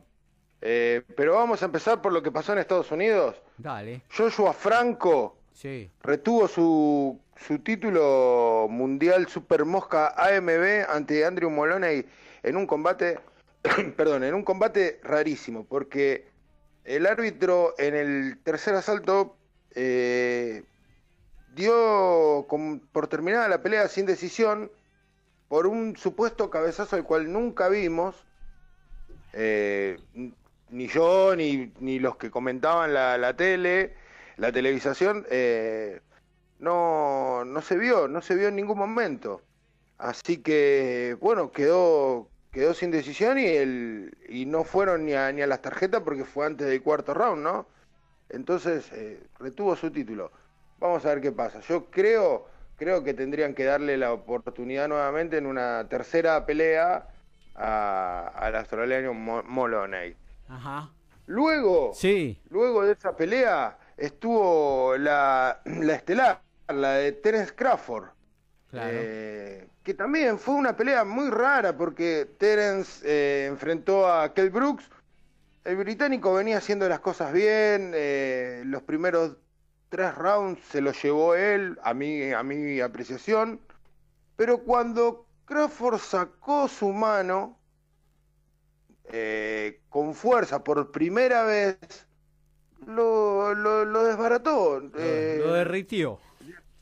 Exactamente. Después, eh, el inglés, eh, en, en- en notas, dijo que nunca había sentido un golpe en el cuerpo tan fuerte, que le, le tembló las piernas, eh, le faltó el aire, que no cayó en ese momento, pero retrocedió tres metros, dos metros y pico se fue. Casi estaban en una punta del ring y se fue casi hasta la otra. Y eso que él había dicho que era su mejor, eh, su mejor presentación, su mejor entrenamiento, eh, que nunca había estado en mejor forma. La verdad que no lo demostró mucho. Y así el Bud Crawford retuvo su título. ¿Qué viene para él? Eh, dicen que van a esperar hasta, hasta ver si gana Errol Spence la, su pelea con Dani García. Yo la veo muy difícil. ¿Por qué? Porque hay un tema de bolsa acá. Los dos quieren el 60% de la bolsa. Ajá. Y, y vamos a ver qué pasa. Yo si, yo si fuera promotor de boxeo, yo le- les hago firmar un contrato, les digo, muchachos, firmen un contrato por el 40% los dos. El ganador se lleva el 20 restante. Yo creo que sería int- inteligente para llegar a un, a un acuerdo, ¿no? Entre, digamos, los dos número uno de, de la categoría Walter hoy, hoy en día, ¿no? Claro, claro. Eh, y bueno, sería. Yo creo que en algún momento Terence Crawford va a tener que, dar el salto y empezar a enfrentar a los mejores. Hasta ahora eh, viene, sí, de menor a mayor, pero los top, top de la categoría todavía no los enfrentó. Y yo creo que es una buena idea eh, lo del tema de. Que decís vos, 40 y 40. eh, y al 20 el ganador y alguna bondiolita también, ¿no? Eh, eh, Bondioman, Bondioman me acaba de mandar un mensaje que dijo que en dos meses se puede poner a punto Ah, para mira. la pelea, ¿eh? Dos meses. Así que dos meses, sí, sí, sí, sí. Sí, no, porque está un poquito, un poquito excedido de peso, pero bueno. Bueno, esta- confirmado, Gaby. Sí. Confirmado, Saúl Canelo Álvarez Sí. Enfrentará al británico Callum Smith el 19 de diciembre, después de un año de no subirse al encordado. Recordemos aquella victoria también sospechosa eh, frente a Sergey Kovalev y disputará el título de MB supermediano. Vamos con lo que pasó. Perdón, vamos, seguimos en Estados Unidos. El uruguayo Milcar Vidal Sí. dio muestra de su poder. Fulminó en un primer round eh, al estadounidense Edward Ortiz. Sí. La verdad que no hay mucho para, para decir, solamente que, que lo llevó puesto, que le, conectó todo lo que tiró y no hubo respuesta del otro lado. Lo mismo para Jeremías Ponce, pero esta vez fue acá en, en Buenos Aires. Sí, pero aquí Jeremías Ponce, Al edificio Sí, bueno, lo, di- lo dijimos, lo dijimos el fin de semana pasado, que no, no era que, había- que iba a enfrentar a un, a un rival peligroso, pero supuestamente era de lo mejorcito que podía llegar a conseguirse para la velada. En un primer round donde conectó un golpe del plexo solar, eh, el muchacho este, pero déjame acordar el nombre porque la- lo tengo anotado. Silva era. Rubén López, no, No, Rubén López. el Pata no, no, López. Silva, Silva, Silva peleó antes. Claro, el Pata Eh, López. El Pata López. Eh, le contaron hasta ocho, se paró, se dio vuelta ante un referee y uno, como referee, puede interpretar o que está tomando aire para darse vuelta y arrancar de nuevo, o sinceramente no quería pelear más. El referee optó porque no quería pelear más. Mala decisión del referee porque yo creo que el espectáculo pedía un poco más porque era la estelar, era la, la pelea de la cual se hablaba y, y la verdad que no hubo ni para decir eh, hubo intercambio de golpes, no no no pasó más nada que esa que ese golpe al plexo. Claro. Eh, así que bueno, veremos qué, qué le depara a Jeremías Ponce. Yo Hay- creo que Hay que tra- es un campeón del mundo, eh, hay que traerles boxeadores a su altura para que, bueno, sepa realmente dónde está parado.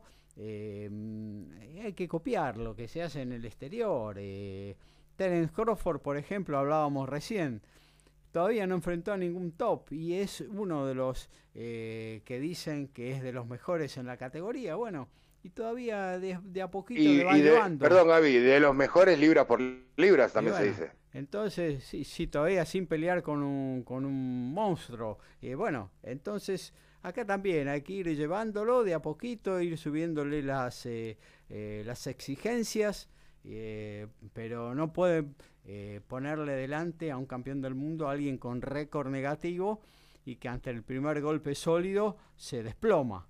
Por más de que, bueno, por ahí estaba para seguir, fue un error darle la espalda, el referee le podría haber dado el pase. Eh, realmente es un boxeador que no estaba en condiciones de pelear con Jeremías Ponce. Eh, Coincido totalmente en eso. eh, bueno, ¿qué te parece si nos metemos en lo que va a suceder esta tarde y esta noche? ¿No? Tenemos boxeo. Esta tarde se van a enfrentar a las 16 horas con televisación de ESPN Extra. Sebastián Formela, el alemán que tiene un récord de 22-1 con 10 knockout.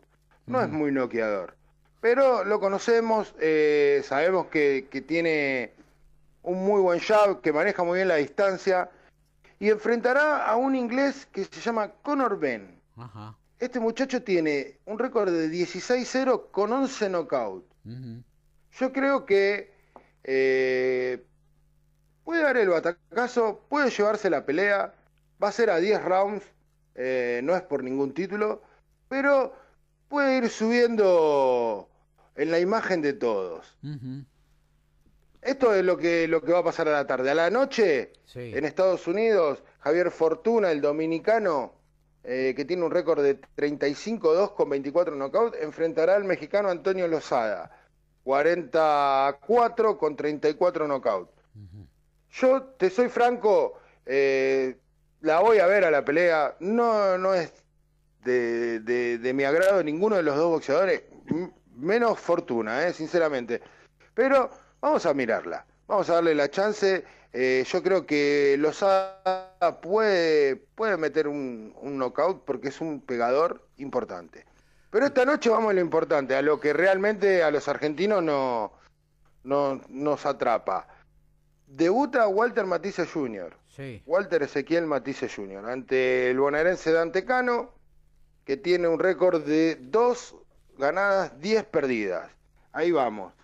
Eh, yo creo que si a Walter lo quieren, lo quieren fo- foguear como para ser un campeón del mundo, como, como fue su tío, o al nivel que llegó su padre, eh, tendrían que ya buscarle algo mejor. No buscarle récord negativo. Eh, después, después queda marcado es- estos récords negativos. Mira, sin ir más lejos, yo me acuerdo del caso de Julio César Chávez, que en la pelea, creo que 38, 39 de su carrera, peleó con un récord de dos ganadas, 10 perdidas. La verdad que suma números, no le suma experiencia, no le suma rodaje. Eh, es lo que hablábamos de Jeremías Ponce. Vamos, vamos a, a- a los muchachitos que, que son prospectos para ser campeones del mundo. Vamos, vamos a esforzarnos de encontrarle un rival que, que dé la talla, ¿no? Para, para que le dé eh, un combate. Mismo para ellos como para la gente, ¿no? Porque yo te soy franco, yo te soy franco. El otro día, la pelea de Jeremías Ponce, me senté, le empezó la pelea y a los tres minutos, porque fue en el primer round, a los tres minutos ya me estaba yendo al baño, decepcionado, con, con ganas de decir, no quiero mirar más boxeo porque estas cosas no me gustan. Pero bueno, eso es lo que yo siempre digo sobre lo- los boxeadores argentinos. Vamos a buscarles una motivación. ¿Ves, por ejemplo, como el Beto Palmeta que se fue a pelear afuera y encuentra buenos boxeadores como para boxeadores que le dan le dan trabajo. Está bien. El Beto Palmeta el otro día ganó eh, por por nocaut, ganó muy bien, pero no tenía la pelea fácil. Entonces, esto es trabajo de los promotores. Eh, pero bueno, sabemos la clase de promotores que hay acá en Argentina y, y Y siempre fue algo, algo no, Y parecido. aparte, yo creo que también hoy por hoy acá en la Argentina, si no tomás la decisión como Palmeta, algún otro, de instalarte afuera del país, sobre todo en Estados Unidos, eh, si acá en Argentina se ha dificultado últimamente eh, traer boxeadores del exterior, aunque sea colombianos, venezolanos, que eran los que antes también eh, venían a pelear acá por el tema de- del cambio, del dólar, ¿no? Hoy es imposible eh, traer eh, un boxeador, incluso, me acuerdo, Tito Lectura ha traído muchos norteamericanos, quizás no primera serie, segunda serie, pero que eran interesantes pruebas para un boxeador al, al que se apuntaba a llevar a los altos planos internacionales. Eh, hoy, Bueno, pero con el caso, que Gaby, con el caso, eh, Tito Lecture trajo grandes boxeadores también, como para enfrentar a Monzón, Por eso. para enfrentar a Nicolino. era, era otra Eh, época. Hoy, no sé, cualquier boxeador eh, le tenés que pagar, no sé, 10 mil dólares, una bolsa insignificante. 10 mil dólares, eh, hacé la cuenta de cuánto es hoy 10 mil dólares y cuánto te cuesta organizar una velada. Obviamente que nadie va a ir a pérdida, ¿no? Eh, Bueno, por ejemplo, Gaby, hoy en Córdoba eh, hay, hay boxeo. Eh, es un boxeo más que nada regional. Se gastó fortuna, fortuna, algo así como 100 mil pesos de movida con todo este tema del COVID. Claro. Eh, y, y, sin, y sin haber público. Claro. Compre una entrada, un ticket. Eh, la televisación, por ejemplo, no van a transmitir estas veladas. Yo creo que los promotores van a pérdida, entonces tampoco quieren arriesgar. Claro. Eh, no, tal cual, tal cual. Eh, un ejemplo, y esto hago un insert acá, ¿no? Un ejemplo esta Sí. velada de Córdoba porque hay un estricto protocolo con eh, hisopado para todos los participantes, ya sea boxeadores, técnicos, eh, auxiliares, toda la gente de la organización y demás. Eh, algo que, por ejemplo, no se hizo en la pelea de o en la velada que organizó Chino Maidana Promotion. ¿eh? Ella no hu- hubo, incluso se los vio ahí a Cero Cali, al Chino Maidana sin barbijo. eh, realmente Ha- había público, Sí, yo no bueno, sabía. Por eso. Y Eh, me parece que un descuido bastante grande.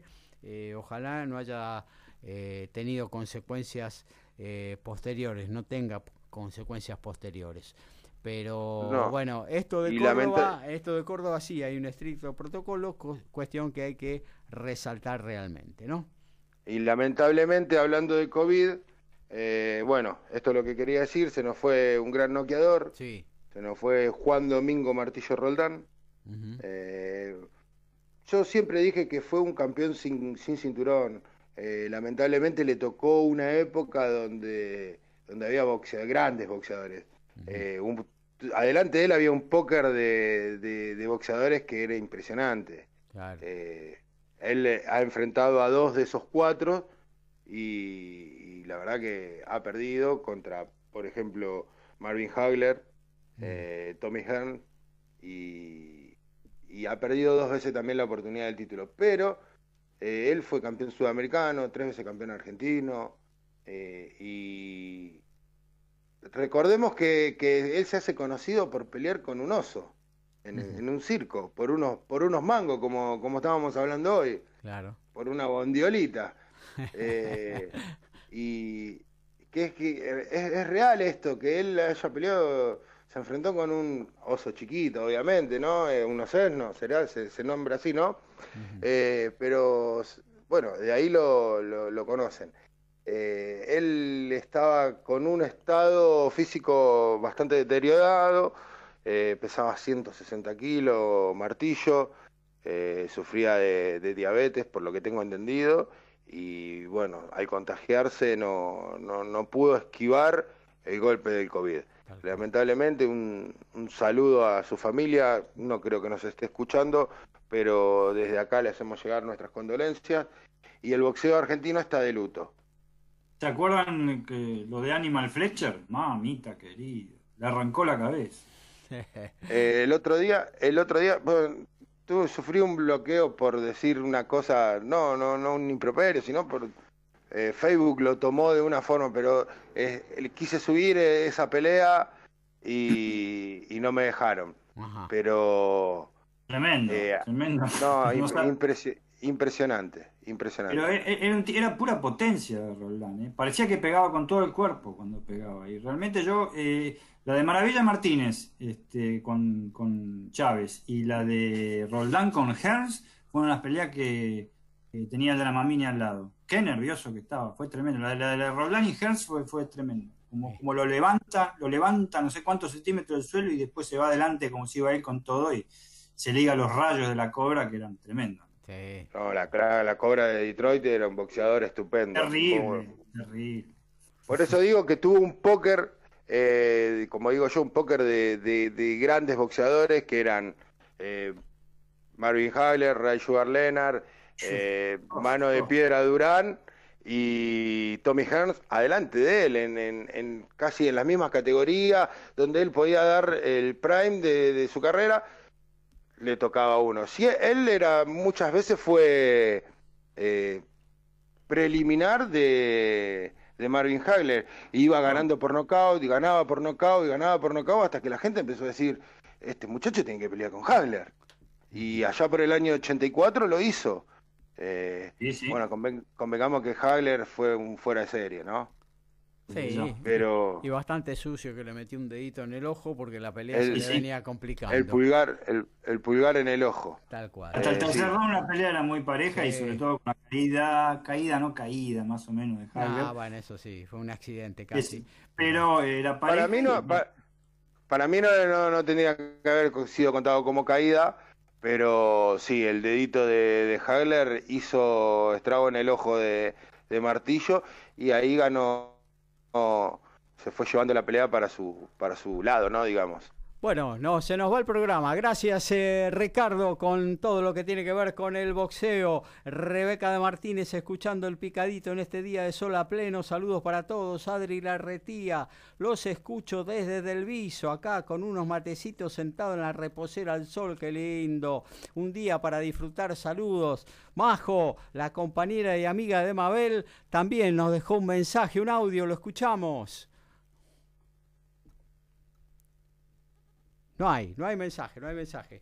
Eh, hola Picadito, los escucho del local 88 de la Galería Los Andes. Muy buena la info deportiva y los debates muy graciosos. Refugio Store nos dice esto. Eh, bueno, nos metemos ahora sí en la última eh, columna de este Picadito, todo lo que tiene que ver con el automovilismo. MG Radio, algo diferente en tus oídos.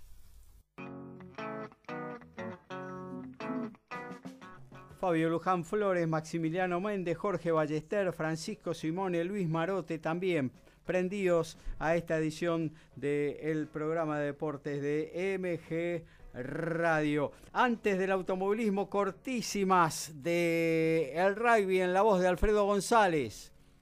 Sí, Gabriel, el contrato de Santiago Cordero con Bordeaux termina en junio del 2021 y en Francia ya hay comentarios que especulan el cambio de equipo del BAC argentino. Ante esto, le volvieron a negociar con el jugador y le mejoraron el contrato y parece que firma por dos años más. Bautista Delgui es otro de los que podría ir al club francés.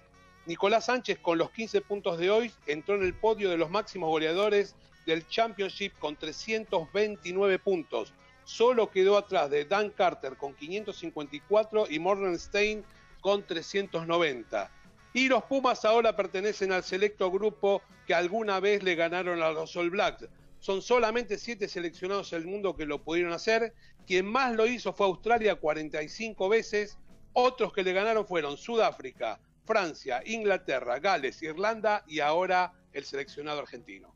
Muy bien, muchas gracias Alfredo. Eh, automovilismo en la voz de Daniel Medina. Aquí estamos con el automovilismo del fin de semana. Antes que nada, eh, la pregunta: ¿Adrián es el ferretero? Sí, señor.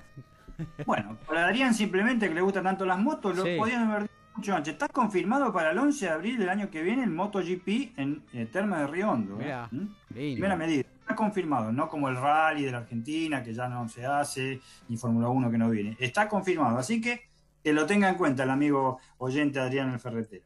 Muy Eh, bien. bueno, esta semana este, eh, eh, hay Turismo Nacional de Roberto Moblas en La Plata, clase 2 y clase 3 acaban de terminar de clasificar para la carrera de mañana domingo. Ayer lo habían hecho para la, ca- la carrera de hoy. La carrera de hoy se va a desarrollar en series a partir de las 12, y- a partir de las 13, mejor dicho, y las 15 horas es la final de la clase 2 y a las 17 horas es la final de la clase 3. En la clase 2 manda el puntero Nicolás eh, Posco con su Fiesta Kinetic. En la clase 3 manda para hoy Manuel Mayo con su Chevrolet Cruze. Este, todas las primeras 5 o 6 posiciones de ambas categorías, la primera de la clase 2 están separadas por 400 centésimas, los 6 primeros.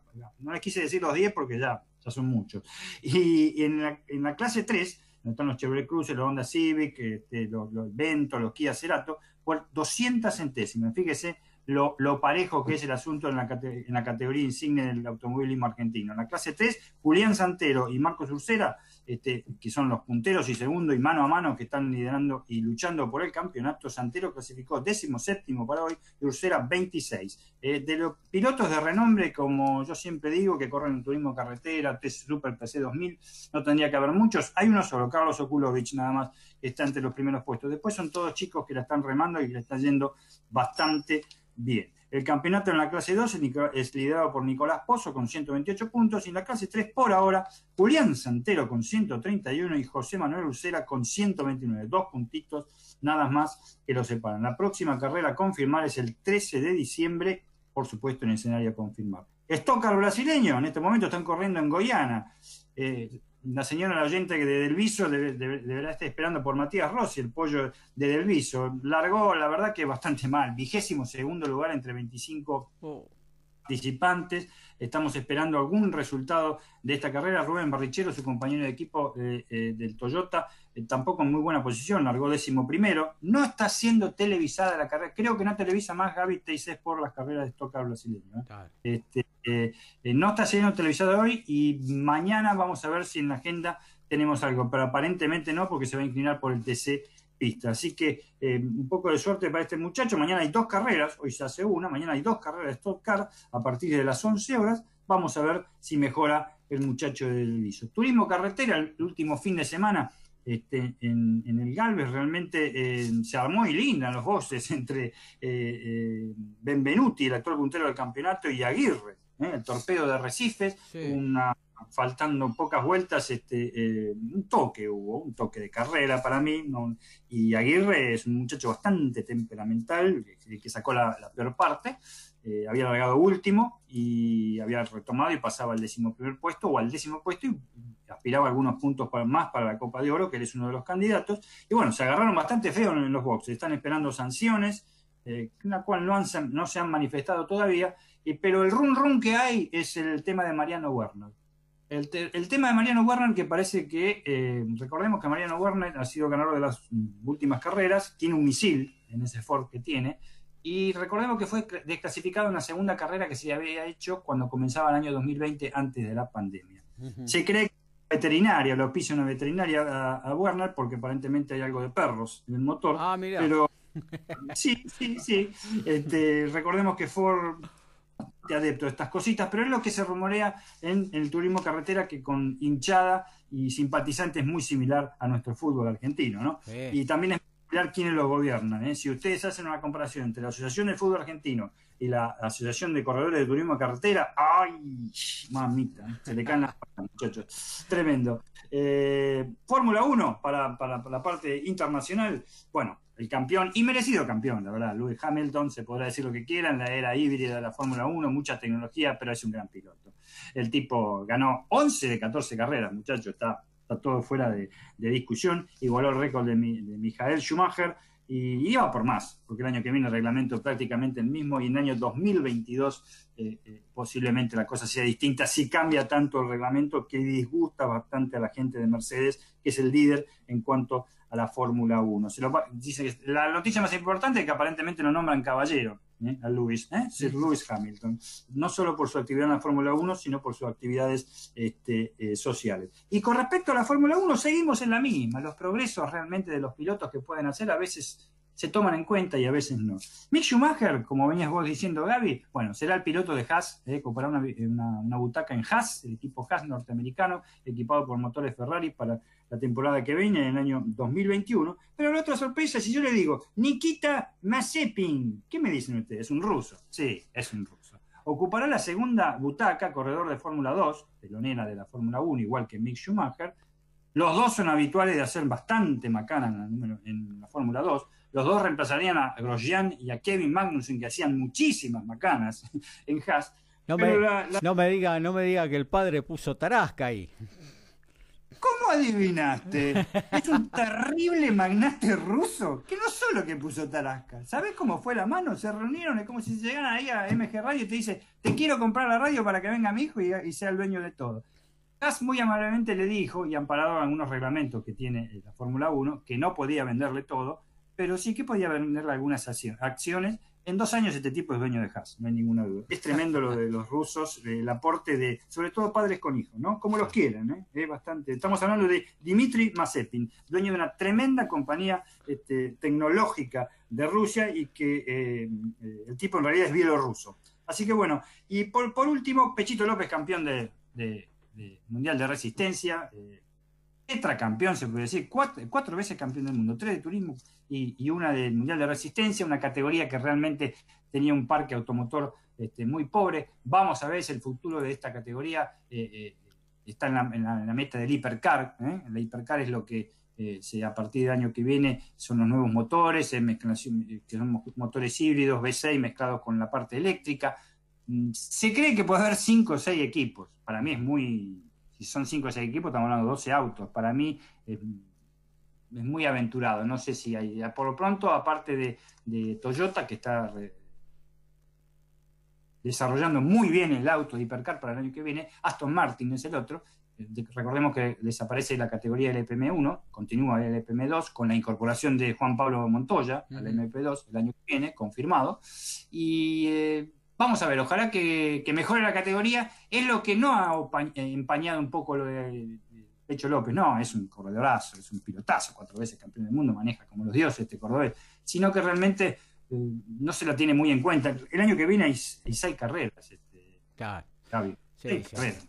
Yo creo Sí, que necesitaría, nece- el objetivo de él es ganar las 24 horas de Le Mans, lo que le queda en esa categoría. Eh, obviamente que está muy cómodo, es piloto oficial, gana buena plata, eh, eh, pero yo creo que necesitaría más carreras para el año que viene, Pechito, insertarse en alguna otra categoría. Eh, esperemos que, que eso suceda. Creo que Nicolás Todd, Sí, que está buscando algo, eh, es el representante, el hijo de Jean Todt.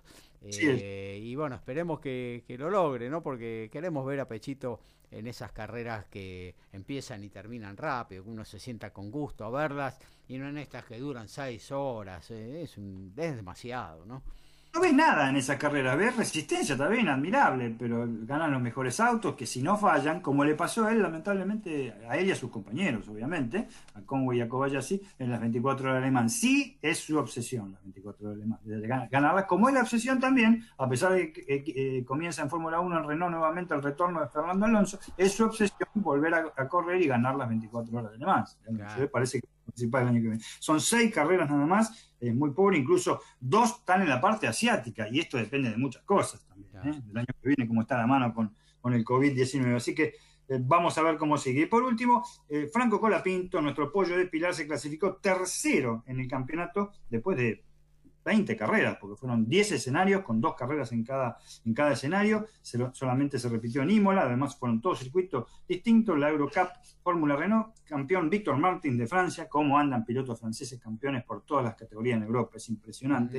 Caio Collet de Brasil segundo, a muy pocos puntos, y Franco Colapinto en tercer lugar, igual que el equipo, ¿eh? el equipo MP holandés, MP Motorsport, también salió tercero en la parte de constructores. Esa es toda la parte automovilística más tranquila, estamos esperando alguna información de Matías Rossi, que todavía no la tenemos. Muy bien, nos vamos a meter en lo que tiene que ver con la agenda. Eh, ¿Tenés algunos de los resultados más importantes de Europa ahora, por ahí? En la Premier League ya es final, el Newcastle cayó como local 2 a 0 ante el Chelsea, está en, en el entretiempo, Aston Villa como local pierde 1 a 0 ante el Brighton Han Hove. A las 14.30 por ESPN, Tottenham Manchester City, 17 horas van a jugar por ESPN Manchester United y el Bromwich. En la liga final Levante y Elche 1 a 1. En 36 del primer tiempo Villarreal cae 1 a 0 ante el Real Madrid. 14.30 ESPN Televisa Sevilla Celta de Vigo. 17 horas ESPN con Atlético de Madrid Barcelona. En la Serie A Por Fox ya está llegando el final, Crotone cae 2 a 0 ante Lazio, a las 14 Spien con Especia Atalanta, 16-45 Juventus Cagliari en la Bundesliga, estamos en 15 del segundo tiempo, el Mönchengladbach le gana 1 a 0 a Augsburgo, Bielefeld empata 1 a 1 con el Bayer Leverkusen, hay gol del Bayern Múnich, estaba cayendo como local 1 a 0 ante el Werder Bremen, igualó Coman, el Schalke 04 cae 2 0 ante el Wolfsburgo, el Hoffenheim y Stuttgart empatan 2-2 y 14.30 para Frankfurt Leipzig y 16.30 Hertha Berlín Borussia Dortmund. Y confirmamos mañana a las 13.30 por ESPN el list de Marcelo Bielsa ante el Arsenal. La mejor compañera con la mejor fidelidad. mgradio.com.ar Bueno, ahora sí, nos metemos en una rapidísima agenda de actividades deportivas, lo que podemos ver en TV en este sábado y domingo hermoso sobre Buenos Aires. Eh, UFC esta noche, Diego Esteban. Sí, señor, a partir de las 22 horas hay UFC en el Apex de Las Vegas, una gran cartelera que tiene en la pelea de fondo a eh, Davison Figueredo contra Pérez y anteriormente a Valentina Shevchenko contra Jennifer Maya. Hay muy buenas peleas para ver, se destacan Chocogian Calvillo y la primera de todos, ya lo habíamos hablado hoy, que tiene como referente al hongkonense Sasha Palatinov con su peculiar estilo brusliesco. Muy bien, eh, rugby, Alfredo González. 29 casos de coronavirus en Fiji, le dieron el partido ganado Italia 28 a 0, suspendido, eh, eh, terminaron el primer tiempo, Inglaterra 12, Irlanda 0. En un ratito 14-15, Gales, Georgia, ESPN Extra, ESPN Play. Mañana domingo, 10 horas, por ESPN Play, Wasp Bristol, 12 horas, también por ESPN Play, Escocia, Francia. Eh, automovilismo, Daniel Medina.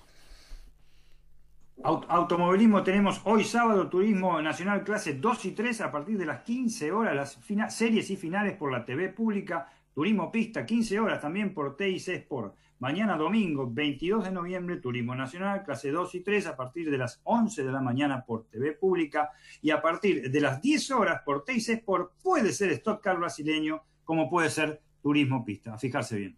El Fobal.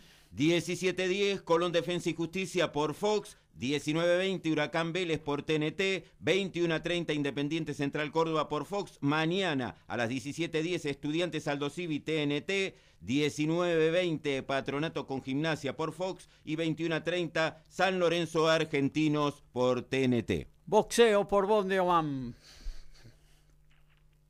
Eh, ESPN Extra, 16 horas.